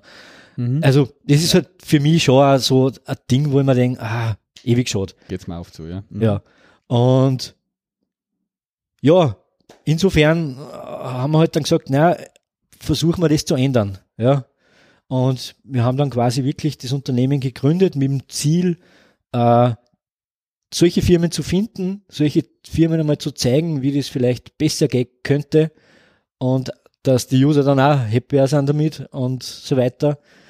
Und genau, also das sind jetzt unsere zwei Schienen, dass wir zum einen sagen, wir machen Individu- Individualsoftware für Unternehmen. Mhm. Äh, also im Mobile-Bereich, also kann jetzt wirklich Android auch sein, wenn es jetzt nichts zu Aufwendiges wird. Äh, aber bevorzugt halt wirklich iOS, Mac, Apple TV, WatchOS. Mhm. Äh, da versuchen wir halt jetzt unser Know-how, was jetzt wirklich schon über die Jahre da wir angesammelt haben, weiterzugeben, damit halt auch andere Firmen davon profitieren. Mhm. Genau, das ist so der Plan. Also zum einen äh, Implementierung für andere Firmen und zum anderen unsere Registrierkasse da weiter zu pushen. Das ist das Quickbone. Genau, Mhm. genau. Mhm. Ja, das ist irgendwie immer so eine, super Abwechslung, weil wir halt voll am Coden sind und dann kriegt man wieder eine Anfrage über die Webseite einer, ja, und sie haben gesehen die Kasse und das schaut so einfach aus und können es nicht einmal, können wir nicht einmal vorbeischauen. Mhm. Das ist halt immer super, weil dann, dann ist man mal eine Stunde wieder komplett in einer anderen Welt und kriegt da viel von anderen Unternehmen mit. Ja, also man, man sieht, okay, wie arbeiten die? Das ist immer das, was mir so ein bisschen abgegangen ist, so beim typischen Bürojob. Mhm. Du kriegst zwar schon mit, dass die Apps gut ankommen und Ja. dass die Kunden immer mehr werden, aber so ein wirkliches Feedback oder dass du echt einmal einen Kunden hast, der da sitzt und sagt, bah, genau sowas habe ich gesucht. Ja. Das, das, das sind zwar nicht unbedingt Euros, die man dann kriegt, aber Mhm. das Gefühl, Bestätigung, ja. genau, die Bestätigung, die, die, also Das ist genau das, ähm, was mir auch bei uns eben immer so taugt, diese Mischung aus der Individualsoftwareentwicklung, so Projekte mit Kunden gemeinsam halt machen und den Produkten. Ja, Genau, die ja. Produkte halt hast Ja. halt einfach, das skaliert ein bisschen anders und du hast halt ständig irgendwie eine, eine gewisse Roadmap vor dir, wo du halt, wo du da hin willst und so weiter und langfristige Sachen und so. Mhm. genau. Aber bei den Individualleistungen hast du halt einfach äh, immer wieder entdeckst, neue Firmen oder einfach wie die arbeiten, was die machen, hast spannende äh, Themen einfach zum Lösen, ja, was du vorher irgendwie nicht Genau. gewusst hast, dass das Problem so Ja. gibt in der Ort und äh, auch dann das direkte Feedback einfach von die Leuten. Mhm. Wenn sie dann sagen, okay, wow, das ist aber jetzt echt so geile Lösung, unsere Monteure sind jetzt draußen unterwegs und einer taugt das alle voll und so Ja. und wir wollen jetzt da gleich das nächste, nächste Feature bauen und so, weil das wollen sie Mhm. haben, so und so. Ja, also das ist einfach ganz was anderes wie bei einem Produkt, was halt anonym äh, irgendwo Voll. auf deiner Webseite ist Ja. oder im App Store halt steht. Genau. Mhm. Ja. Also das taugt uns immer recht, wenn wir dann sehen, ja, die Kunden sind wirklich stolz auf einer Kasse. Das macht sich jetzt irgendwie komisch an. Und das ist jetzt da nicht wahnsinnig spannend, ja. Aber das ist halt äh, iOS-Software, die auf dem iPad läuft und mit einem Haufen Hardware zusammenspielt und so zusammenspielt, dass man sich halt ja wirklich keine Sorgen machen muss. Mhm. Und wo man, wo man genau weiß, die Kundin oder der Kunde hätte sonst nie, äh, die traut sich nicht einmal am PC angreifen, aber unser Kasse, die wirklich, die bedient man wie ein Gemüsewaage im, im, im Spar jetzt. Also man drückt auf die, auf die Tasten und der Beleg kommt raus. Quasi kann jeder selber halt. Ja, total. Mhm. total. Und das ist es halt schon, man erschließt quasi da wirklich a Gruppen, die von der Softwarebranche bis jetzt komplett vernachlässigt worden ist. Nämlich wirklich die Leute, die mit dem nichts am Hut haben und einfach so den, die Angst vor der Technik haben. Mhm. Und das wollen wir halt die, die Leute nehmen. Ja. Okay, ja, cool. Und da haben wir halt wirklich, also jetzt, damit wir wieder zum Thema zurückkommen, haben wir bewusst auf Core jetzt einmal verzichtet, weil wir gewusst haben, es werden ein Haufen Belege da gespeichert werden müssen und äh, wir waren uns nicht sicher, wie Core da performt. Mhm. Und ja, jetzt haben wir da mal vorläufig drauf verzichtet. Äh, Quadeta. auf Core ja. Okay. Ist halt dann die Frage, wie man da langfristig weitermacht, ob man nicht für gewisse Bereiche Core einsetzt. Mhm. Für irgendwelche Stammdaten ist ja trotzdem ganz bequem. Aber dass man vielleicht wirklich gerade die Was ist da die Alternative dann? Naja, also entweder ein Level tiefer, dass man sagt SQLite zum Okay, Beispiel. schon. Also schon persistente Datenbank am Gerät, aber halt nicht über Quadeta, sondern wirklich mit, Core, mit SQLite. Genau. und Queries und so, ja. Genau. Mhm. Was wir momentan aber auch machen ist, das ist jetzt ganz äh, registrierkassenspezifisch, da muss man die Daten eigentlich immer verschlüsselt haben, Okay. weil sie ja unveränderbar sein sollten. Mhm. sein sollen, sein müssen. Und jetzt haben wir mal gesagt, okay, das Protokoll, das ist eigentlich immer ein Protokoll, wo immer nur was dazukommt. Mhm. Und wir speichern das jetzt wirklich mal plump in ein File. Mhm. Ja. Und es ist irgendwie witzig, von so einem High-Level Datenbank, Graph, Abstraktionsding wie Quarteta, da wieder runterzukommen auf ein So was blödes, Ja. unter Anführungszeichen, File, wo man Mhm. sagt, okay, man speichert da JSON-Daten ein und lässt die wieder außer Mhm. und geht auch. Ja. Ja, ja. Und also ich glaube, da ist trotzdem immer wichtig, dass man überlegt, was will ich mit den Daten machen? Weil wenn die Mhm. großteils unveränderbar sind, dann spricht ja eigentlich relativ wenig dagegen, dass man das jetzt so macht. Mhm. Ja. In, einer, in einer normalen Anwendungs-App würde ich das nie, nie mehr so machen. Ja. Aber gerade für den Fall hat das eigentlich super passt und gerade so Data, äh, die ganzen Threading-Probleme hat man halt da nicht. Ja, weil macht man halt einfach einen zweiten Thread und liest das komplette File einmal durch und macht da Statistik drüber. Mhm. Und ja, aber so, also für, für, ich glaube, dass die nächste App 100 Pro wieder Quadeta verwenden wird, weil es einfach bequem ist. Ja. Ja, ähm, da habe ich bei uns sozusagen im Quartette-Bereich auch in den letzten, wir haben, wir haben eigentlich immer das Thema gehabt, auch eben das Multithreading, wie mache ich das dann vernünftig im Multithreading-Bereich, wie gehe ich Mhm. mit mehrere Kontexte dann um und wie kann ich so eine Art transaktional irgendwas machen, weil zum Beispiel eben genau das Ding ist, ja, oft gewesen, du hast irgendwie deine Listenview, ja, willst dann in Detail-Screen irgendwas eingeben, was bearbeiten. Ich bin das dann so gewohnt gewesen aus der Java-Sicht, also in den Webanwendungen du hast dein Formular halt, Mhm. änderst irgendwie die Sachen da drinnen, ja, und dann irgendwann submittest das. genau, sagst speichern oder Und dann submit. wird das zurück eingeschrieben und oder halt nie, weil es das cancelt. Genau. Ja, und Genau. eigentlich so eine Abkapselung von ähm, Änderungen, die dann vielleicht wieder verworfen werden und so. Mhm. Das war für mich ähm, kein Data schwierig, irgendwie am Anfang zu, wie man das macht halt, ja. Wie habt ihr das dann gemacht? Ja, und irgendwann bin ich dann, habe ich mich ein bisschen mit dem Thema halt wirklich mal ein paar Tage beschäftigt halt und mir das angeschaut und es gibt sehr coole, zwar muss ich dann Links suchen, noch YouTube-Videos auch von einem wirklichen Data-Spezialisten, der das halt ein bisschen beschreibt und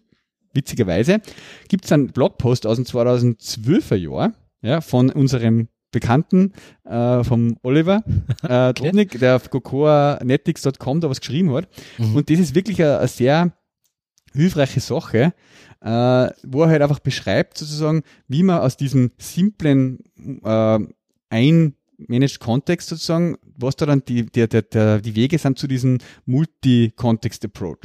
ja, Ja? Und wie man dann sozusagen das in verschiedene Threads wendet, so weit, dass man eigentlich auch wirklich ähm, nur noch ähm, ganz wenig auf dem Main-Thread hat. Mhm. Ja? Und sozusagen man wirklich halt, wenn man in der so Detail-Screen zum Beispiel reingeht, einfach einen Managed Context macht, der halt einen Parent hat, Mhm. ja, und den und in den Managed Objects von der Detailseiten drin halt dann die Änderungen macht und dann entweder das zurückspeichert in den Parent oder halt auch nicht. Ja, Ja. es ist irgendwie gerade auf der iOS-Seite auch ganz interessant, weil so einen typischen Speichern-Button hast du da eigentlich nie. Genau, du hast Okay. den Back-Button und irgendwie Genau. wird dann alle alles übernommen sozusagen. Genau, Ja. ja. Äh, und das ist ein bisschen anderes Konzept halt auch, Mhm. ja. aber trotzdem äh, willst du sozusagen da drinnen ja nicht die Änderungen, wenn es irgendwas, äh, wenn du da drinnen wieder in der Detailseite reingehst, ja, und zum Beispiel da irgendein Auswahlfeld hast oder sowas Ja. und dann zurückwanderst, auch das gleich wieder bei dem Zurückwandern schreiben, dass halt wirklich dann gleich schon in der Datenbank Mhm. landet in dem Mensch, dann, dann wirklich nur die Möglichkeit haben, wenn ich ausgehe und ich will das doch nicht haben, das dann nochmal zu verwerfen zum Beispiel. Ja. eben, weil man muss ja eigentlich wirklich über mehrere Hierarchien sehen. Genau, können. Also genau. du gehst in einen Detailscreen und von dort nur mal in einen Detailscreen. Ja. Und aber wenn der jetzt das in den vorherigen schreibt, wenn du da abbrechen druckst, wirst du trotzdem nichts Genau. speichern. Ja. Beziehungsweise auch wenn du so Sync-Vorgänge hast und du syncst halt fünf Entitäten verschiedene, Mhm. willst du auch nicht, dass halt drei von denen gespeichert werden und zwei nicht. ja, total. Ja, Also ja. du willst da transaktional irgendwo ein konsistente Ding am Ende haben. Ja? Und für das sind diese Multi-Kontext-Sachen Mhm. schon cool. Und vor allem auch für das, dass du äh, die Sachen halt alle nicht am Mainthread machen musst. Ja. Ja, sondern du machst halt nur, hast nur einen, Mhm. sozusagen der, der Single Source of Truth Managed Genau. Kontext, der Ja. ist immer der, wenn irgendwer was anzeigt, hol das ist von dort. Mhm. Ja. Alle Listen und so gehen halt auf den da dann, Mhm. alle Fetched äh, Results Controller. Genau. Und, und, die, und der ist halt einfach auch vom Mainthread her. Ja, der hängt am Mainthread. Und die Ja. anderen, was du hast im Hintergrund, was irgendwas machen, die haben halt den als Parent, mhm. ja, aber äh, haben halt nicht am Mainthread. Ja. Ja. Ja. Und über das, und das sind wir noch nicht ganz dort bei allen Apps, aber da refactoren wir es gerade alles in die Richtung, kriegst halt da wirklich eine, eine ganz gute Lösung. Es ist ein bisschen komplizierter halt natürlich ja, Ja. ja. weil du mit mehreren Kontexten zum da hast und ein bisschen mit Threading und so halt. Aber dafür hast du halt wirklich dann auch bei diesen langläufenden, aufwendigen Operationen und so weiter überhaupt kein Hast Blocking mehr vom Main Key Ja. halt einfach. Das ist ja extrem lässig Ja. eigentlich. Ja. Ähm, was, wie tat ihr da? Weil wir haben zum Beispiel bei den Tractive Apps, wir haben ja eigentlich da ein Managed Object gehabt und haben sehr viel mit KVO gearbeitet. Also, dass wir da Key Value Observing gemacht haben und wenn sich das Objekt ändert, dass sich quasi alles Label ändert und das Textfeld und dann in die andere Richtung. Wie, wie läuft denn das dann, wenn, wenn, wenn da so ein, ein, ein Subkontext ist, der vielleicht nicht am Main Thread ist, äh, mit die UI-Elemente, weil die dürfen sie ja eigentlich nicht am, auf irgendeinem Hintergrund-Thread aktualisieren. Ja, Oder muss man dann auf KVO komplett verzichten? Was? die UI-Elemente hängen eben, wie gesagt, immer auf dem einen Managed-Kontext, der sozusagen im Main-Thread ist. ah, Ja. okay. Also Mhm. du hast einen Single Source of Truth Main-Kontext, Ja. sozusagen, Managed-Kontext, der immer am Main-Thread ist. ja? Und alle äh, Objekte und so weiter, mit denen du im UI halt arbeitest, sind aus dem Kontext nur. Mhm. Ja? Mhm. Und wenn im Hintergrund irgendein Update passiert, eine Synchronisierung oder ja, irgendwas, dann, das wird immer auf einen äh, Managed Kontext gemacht, der den als Parent halt nur hat. Mhm. Und dann sozusagen, wenn das abgeschlossen ist, da halt das zurück per, äh, saved in den Parent. Mhm. Und dann updaten sie erst die UI-Elemente sozusagen. Wie, wie, ihr habt ja da wahrscheinlich auch eine Collection mit elends viel Einträgen, oder? Weil ich denke mal jetzt einmal so eine, eine Zeiterfassungseinheit, so eine Arbeits... Ja, das ist Wie- ein bisschen beim Timer ist ein bisschen anders, weil am Client nicht die ganze Historie von den Einträgen da ist. Da ist eigentlich immer nur das, was Okay. man aktuell aufzeichnet da. Ah, Und nur wenn du einen Report machst, quasi holt man sich halt einmal ein gewisses Set vom Server. okay. Aber es sind nie alle Ja. Zeitverträge vom User am Mhm. Client. Wir haben, wir haben viele andere Projekte, die wir eben so Individualprojekte machen für Kunden, Ja. wo zum Beispiel eben der, so viele Vertreter, die halt zum Beispiel immer dumm fahren und Sachen verkaufen, ja wo halt ja der ganze? Artikelstamm Genau. ja, vom Server overgesynkt wird. Mhm. Da ist es genauso ein Thema eben. Mhm. die dann zehntausende Artikel in die Quadratsache oversynken, ja, und dann eben jeden Tag oder jede Stunde Änderungen an die Artikel wieder Ja. ja, und das dauert halt einfach ewig. Was Das- habt das war interessant. Was habt ihr da für Erfahrungen gemacht? Also, wie lang kann ich mit einer Collection nur gut umgehen, wenn da jetzt 10.000 Objekte drinnen sind? Oder?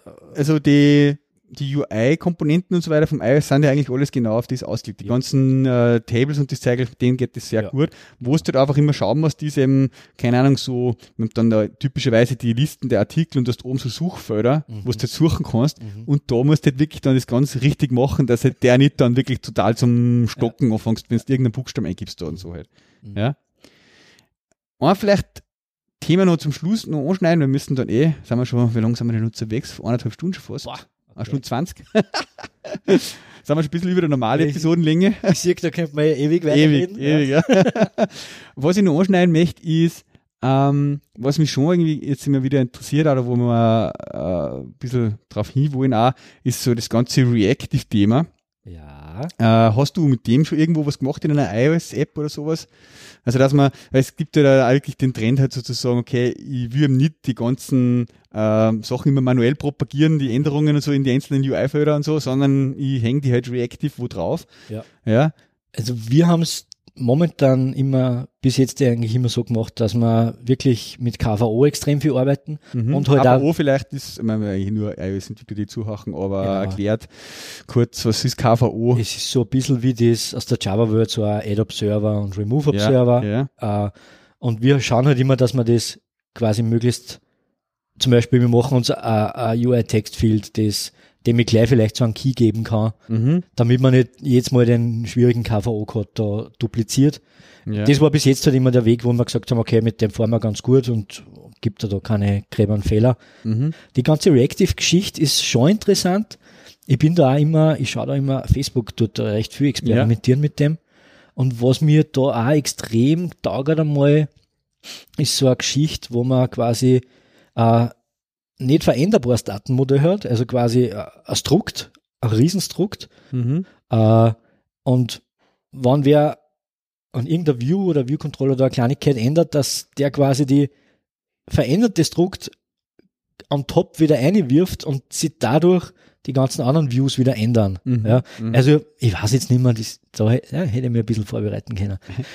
Aber Facebook hat da mal wirklich einen total interessanten äh, Post drüber geschrieben, was du für Vorteile hast, wenn du einfach weißt, das ist jetzt nicht veränderbar, ja, Mhm. das Ding. Und dir tut da jetzt keiner im Hintergrund was ändern. Und die Reactive-Geschichte ist genauso spannend, wo man sagt, okay, man hat das äh, wirklich, man zieht das ganze UI einmal von einer anderen Schiene auf. Ich glaube zwar nicht, dass es jetzt Sinn macht, so, äh, nur jede Anwendung auf Reactive äh, umzustellen, aber für manch, äh, gerade für Facebook mit dem Feed ist das natürlich klar, ja. komplett äh, spannend. Mhm. Ja. Und viel weniger fehleranfällig und, fehleranfällig und ressourcenschonend halt. Also ich hoffe, es kommt noch mal so ein, Fall, wo man denkt, boah, Da war das da genau. macht es Sinn, Ja. aber also ich schaue, ich schau, dass ich da irgendwie die, die Augen offen halte und dass man sich so ein bisschen am Laufenden hält Mhm. mit der Technik. Aber wenn's, äh, wenn ich jetzt, ich, ich versuche jetzt nicht da überall jetzt ein React-Problem zu sehen, wo vielleicht gar keins ist. Ja. Ja. Obwohl es halt verleitend ist, natürlich. Jede, jede neue, also so ein bisschen umeinander probieren gehört eh dazu. Genau. Da habe ich mir jetzt einmal auch vorgenommen, ich möchte mal das Ding, die, die Tutorials durchmachen, die der Casey List von ATP äh, dort geschrieben hat. Der hat jetzt mal so eine fünfteilige Serie auf seinem Blog geschrieben äh, über RX Swift. Äh, Okay. Und das schaut ganz witzig aus. Der hat ja auch mal einfach experimentiert damit. Aha. Und also Prime, hat er RX Swift Primer Part 1 bis 5 hat er da gemacht. Äh, das glaube ich werde jetzt einmal experimentell einmal wieder ein bisschen anschauen. Aber ein bisschen beobachten tue ich das auf jeden Fall, weil man eben gerade auch im Webbereich mit Angular und RX Mhm. äh, dort auch sehen, das ist halt einfach schon cool. Ja. Ja. Ähm, ja. Na, spannend. Also ich, ich hoffe, dass, dass sie da irgendwas einmal klar außerkristallisiert, eben wieder so ein, ein Ding, wo man sich drauf verlassen kann. Mhm. Äh, alles andere bin ich wirklich, weiß nicht, na, nicht zu alt, aber man wird halt ein wenig vorsichtig mit Ja, der klar, Zeit. ja, Ja. Man fährt da zehnmal ein und äh, wird da halt ab und zu mal enttäuscht von einer Technologie, die sich dann gleich wieder ändert. Oder? Ja, ja. Aber also ich glaube, dass man gerade in der Softwareentwicklung, da wird sich noch viel da, was das Mhm. angeht. Gerade so UI-Programmierung ist ja trotzdem noch extrem mühsam. Ja, ja, Ja. ja.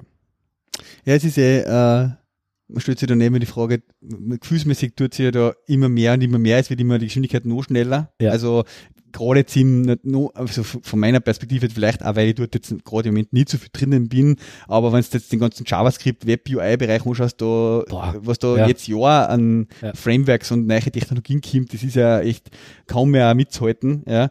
Also weiß nicht, ob ich dann eben auch, wie du sagst, zu alt bin dafür oder ob es einfach daran liegt, dass ich nie zu tief in dem Thema täglich drinnen bin. Ja.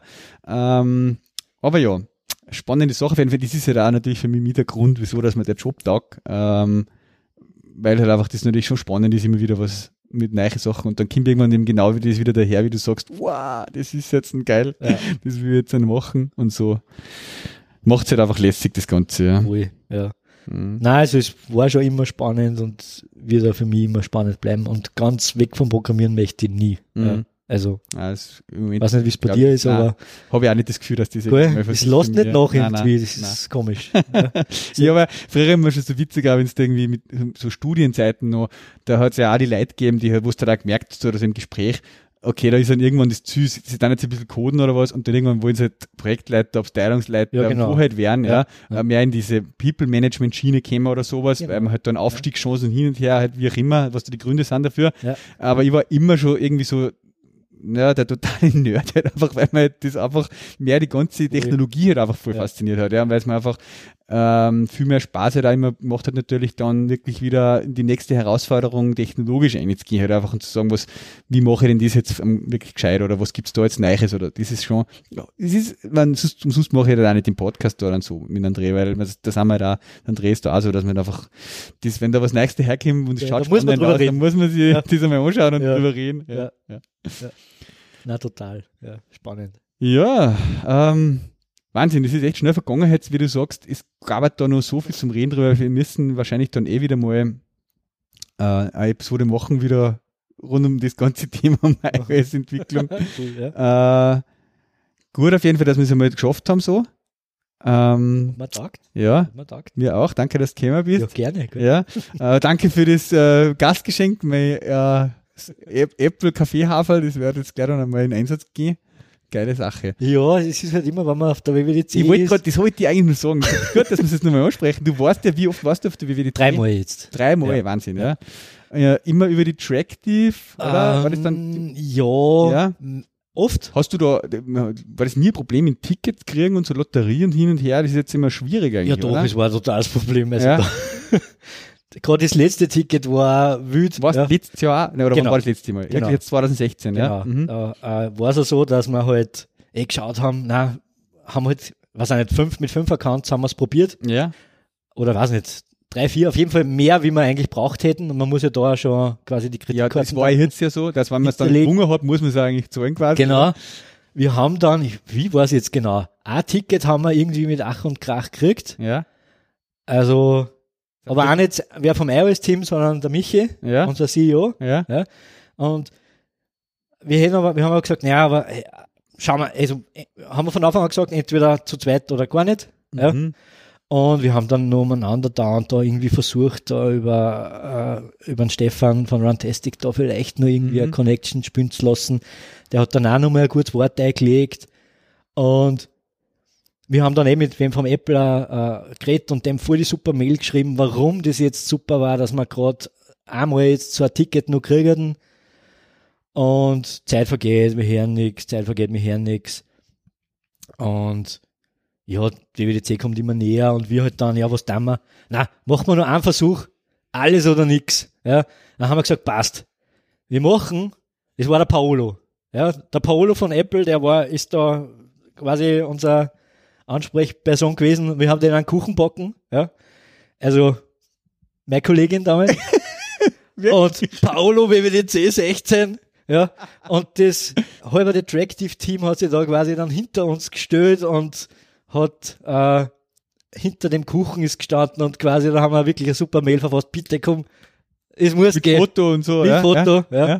Das muss gehen, bitte komm, gib, uns- gib da einen Ruck. Und ja, ich mein, ich weiß jetzt gar nicht, ob das cool ist, dass ich da unsere Tipps da erzähle. cool, weil Okay, es dann, hat dann geholfen. ja, wirklich, ja. Es hat dann geholfen. Wir haben dann irgendwie ein Ticket noch gekriegt, haben dann halt das Problem gehabt, dass wir weder ein Hotel Ja. sonst irgendwas Was gehabt dann haben. auch schon schwer ist, dann so spart noch, ja. Ja, wir haben dann einfach Airbnb gemacht Mhm. und ja, im Paolo dann dort getroffen, voll Okay. der lässige Typ. Ja. Ja, seid ihr die zwei? Und ja, er hat das Foto schon seinem Vorgesetzten gezeigt und voll lässig und ja, und hey, gehen wir was trinken und also ja, Okay. ich glaube halt einfach, also das war, wir waren uns klar, das ist irgendwie so die einzige Chance, wann du musst was machen, was ihm ewig in Erinnerung bleibt. Mhm, mhm.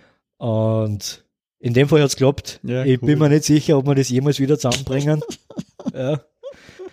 Ja, hast vor, nochmal hinzufahren? Oder sag mal, was ist, man, man hört ja immer so, oder es, sagen wir, wenn es jetzt für mich einschätzen würde, ja. Mhm. Äh, natürlich ist wieder einen gewissen Kosten verbunden und die Qualität der ganzen Aufzeichnungen und Recordings, das ist ja ein Traum. Also Ja. ich schaue mir auch ganz gern, das ist auch mittlerweile halt immer die meine Picks, was ich jetzt so schauen will, einfach auch dann nachträglich halt an. Ja. Ähm, da kriegt man ja eigentlich alles raus, was man vor Ort irgendwie im Prinzip auch hören würde. Ja. Ähm, was man immer, was man halt nicht hat, ist die Labs-Thematik. Mhm. Ja, hast du die viel genutzt selber auch oder hast du da wirklich Ja. einen Benefit da rausgeholt? Also gerade so am Anfang bei den WWDCs habe ich das eigentlich immer wegen, also übersehen, ja, ja, weil man muss sich ja da online registrieren Ja. und, und quasi einen Termin ja für reservieren. Genius Bar quasi oder was? Ja, so auf die Art. Ja. ja.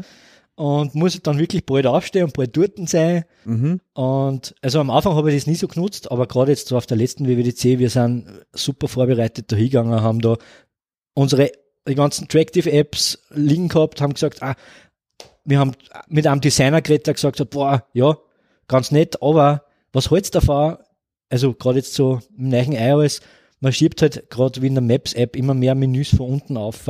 Ja. Also es ist selten so, dass man links, rechts viel swipet, sondern wirklich von unten jetzt mehr Infos noch aufholt. Mhm. Und was hältst du davon, wenn es das so und so macht? Ja, und der Draw. Das hat der dann im Labs quasi gesagt. Ja. Oder bei, während sich die Apps angeschaut hat. Einfach Genau, so. genau. Und das war, also das, sowas ist Gold wert. Ja. Weil man dann wirklich sieht, okay, äh, also so ganz so offensichtliche Probleme, auf die man nie kam hat, weil man das, Das ist aber jetzt nicht so gewesen, dass es mit einem konkreten Problem da hingegangen seid, sondern ich hab's einfach quasi, da gibt's die Möglichkeit, ja, aber es gibt auch die Möglichkeit zu sagen, schau da mal mit uns gemeinsam in unsere App an, was würdest du da noch Genau. optimieren oder so auch. genau, da gibt es Ja. so ein Design Lab, Ah, da sitzt okay. man dann wirklich mit einem Mhm. Apple Designer Mhm. und also der wirklich auf UI-Design da spezialisiert ist und der kennt halt dann auch schon alle Tricks, die im neuen iOS da halt jetzt Kennen so, wir jetzt gerade auch erst. genau, Ja. Mhm. und der stoßt sich dann genau in die richtige Richtung Okay. Und Ja, Ja. cool, ja. Voll. Also wir sind dann nicht zurückgekommen, haben gleich äh, bei Tractive äh, mit der Designerin geredet und hey, stell dir das einmal so vor und also wir haben keinen gesehen, der nachher gesagt hat, hey, das macht keinen Sinn oder das ist schlechter. Also aber den Blick entweder verliert man oder man hat ihn wahrscheinlich auch nicht so. Mhm. Ja. Oder auch mit wirklich auch mit technischen Problemen, gerade so Core gibt's eigene Labs viel. Äh, oder Maps, wir haben ein, ein Maps-Problem gehabt, dass sie da manche Maps irgendwie der Cache, also manche Teils hat er einfach nie gelernt. Mhm. Mhm. Und es ist witzig, wenn es dann wirklich mit dem Maps-Entwickler beieinander sitzt, wo ah was, das sind jetzt nur drei Leute, die da jetzt die Teils handeln Mhm. und die anderen drei machen da das Caching drunter. Und also das ist eine Erfahrung, die man, die ich eigentlich nicht missen möchte. Ja, Ja, ja. Wie das in so einer großen Firma abläuft. Mhm. Also Ziel irgendwann sicher wieder mal. Ja. Ob es sich nächstes Jahr ausgeht, weiß ich nicht. Mhm. Aber ich glaube, einmal sollte man es erlebt haben. Mhm. Ich möchte halt eigentlich auch jetzt immer mehr dann irgendwann doch einmal. Ja. Ja, es ist ja Mhm. mit extremen Kosten verbunden leider. Ja. Ja, ich meine, allein der Flug und das Mhm. Ticket und Unterkunft. Mhm. Und ja, also da sind regelmäßig halt ist einiges an Geld Warum habt ihr gesagt, nur zu zweit? Weil einfach, äh, Weil es so Weil viel, äh, so viel Probleme halt gegeben hat, wo man sagen, äh, also jetzt nicht nur das, dass man jetzt vielleicht jetzt äh, elf Stunden Flug äh, oder ja, eh, das wollte ich aber gerade sagen, aber es gibt jetzt zum Beispiel auch dann wirklich auch wieder, was man aus dem Cocoa Heads-Thema oder Runtastic, also Kollegen, die auch mitfliegen, Ja. die man eh kennt, also von denen ja, ja, nicht allein. Nein, also allein waren wir sowieso nie gewesen. Ja. Aber es war halt so, dass man halt, wenn wir da, wir haben halt gesagt, ja, wenn wir uns das mit dem Kuchen anhören und so, Mhm. was, was da wir, also den Fall musst du dir überlegen, was passiert, wenn wir wirklich vier Tickets kriegen, Mhm. müssen wir es auch zahlen. Ja, Was passiert, wenn wir nur eins kriegen, Mhm. wer fährt? ja, Und da haben wir halt dann irgendwie, haben wir uns das einfach gemacht und haben gesagt, nein, entweder zwei oder gar nichts. ja. Dann haben wir halt eins gehabt und dann hätten uns die Kosten teilen müssen und aber nicht hinfliegen. Und das war halt eine extrem blöde Situation. Und dann haben wir gesagt, na, probieren wir es äh, all in Mhm. und probieren wir es mit einem Kuchen und einem Mut, Tam Tam und einer super Mail ja. und haben dann wirklich nur ein, ein zweites Ticket abgestaubt. Mhm. Ich glaube nicht mehr, dass wir das noch mal schaffen. Das war cool, aber ich weiß halt auch nicht, wie man das so leicht habt. Ja. Ja. Also wenn da ein Hörer noch eine Idee hat, äh, bitte her damit. Ja. Genau. ja, cool. Ja, jetzt haben wir nur mehr eine Viertelstunde, glaube ich. Ja, ja, nein, kriegt man Okay. leichter mit so einem Ding. Aber das wollte ich jetzt unbedingt unterbringen, ja.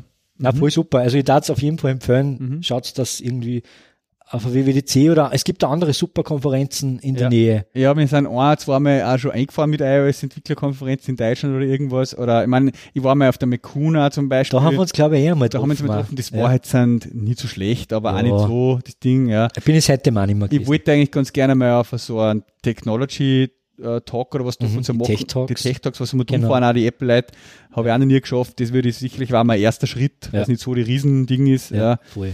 Ähm, Oder eben, es gibt da die UL-Konferenz in äh, Irland oder was, die Mhm. ganz groß gelobt wird, auch wo der Gruber wer ist und so. Äh, Spannend auf jeden Fall, ja, ja. möchte ich auch mal. also gibt es ja ein paar Sachen, aber irgendwann möchte ich vielleicht dann doch noch irgendwann dazu. Ich war ja noch nie in Nordamerika, also ich war noch nie in Amerika, von dem her war das schon mal so insgesamt auch ganz cool. Ja, Ja, kann gut. Ja, äh, jetzt muss ich eh schauen, weil der, unser Stand-Up hat auch schon angefangen. Die Kollegen warten schon auf mich. Kommst du zu Sport? Komme ich schon Sport um acht eh. Minuten. aber das war es auf jeden Fall wert. Ja. Ja, wie gesagt, ähm, gut, dass wir es mal geschafft haben so. Und ich glaube, da ist für viele iOS-Entwickler was dabei gewesen heute. Sagen wir so. Hoffentlich. Ja. Und ja, dann äh, wünsche ich dir noch einen schönen äh, restlichen Freitag, Arbeitstag. Dir. Äh, und bis zum nächsten Mal. Bis zum nächsten Mal. Tschüss. Ciao. Ja, das war eine Spezialepisode von Donatech Radio über iOS-Entwicklung. Und es war natürlich cool, wenn aus dem Bereich iOS Development äh, wir da auch Feedback kriegen ähm, zu Themen, zu den Themen, die wir besprochen haben und auch zu den Themen, die wir nicht besprochen haben, was vielleicht noch abgeht, was nur interessant war. Ähm, ja, lasst uns das hören über uns über die Kommentare auf der Webseite ddr.fm oder über den Twitter-Account ddrfm. Ja, die Kontaktdaten von Christoph findet auch online in der Episode dann. Äh, er ist auf Twitter erreichbar unter @c_wimberger. Ja, was gibt's sonst noch zum Sagen? Am Ende sei, sei auch noch einmal erwähnt natürlich unser Sponsor, die TopConf. Äh, da ist ja letztes Monat ein Raspberry Pi verlost worden unter den Anmeldungen. Äh, den Link gibt's auch wieder auf der Webseite bei der Episode dabei. Dieses Monat wird's ein Gratis-Ticket geben für einen, der da mitmacht beim Gewinnspiel. Die TopConf ist ja in Linz Ende Februar, Anfang März. Jo, schaut's mal rein. Es ist eigentlich das ganze Programm jetzt mittlerweile komplett. Und ja, jetzt wird noch gerade eine sehr interessante Panel-Diskussion über Remote Working ausgearbeitet. Schaut ganz cool aus. Ja, was gibt's sonst noch zum Sagen? Natürlich möchte ich noch mal erwähnen, dass wir bei der Troy Software auch ähm, aktuell drei Stellen zu besetzen haben. Unter anderem auch einen iOS-Entwickler. Also wer da auf der Suche ist nach einer Veränderung, bitte meldet sich einmal bei mir. Oder eben direkt beim Kollegen, beim Wolfgang Brandhuber, findet auf treu.com die Jobausschreibungen. Danke für die Aufmerksamkeit. Bis zum nächsten Mal.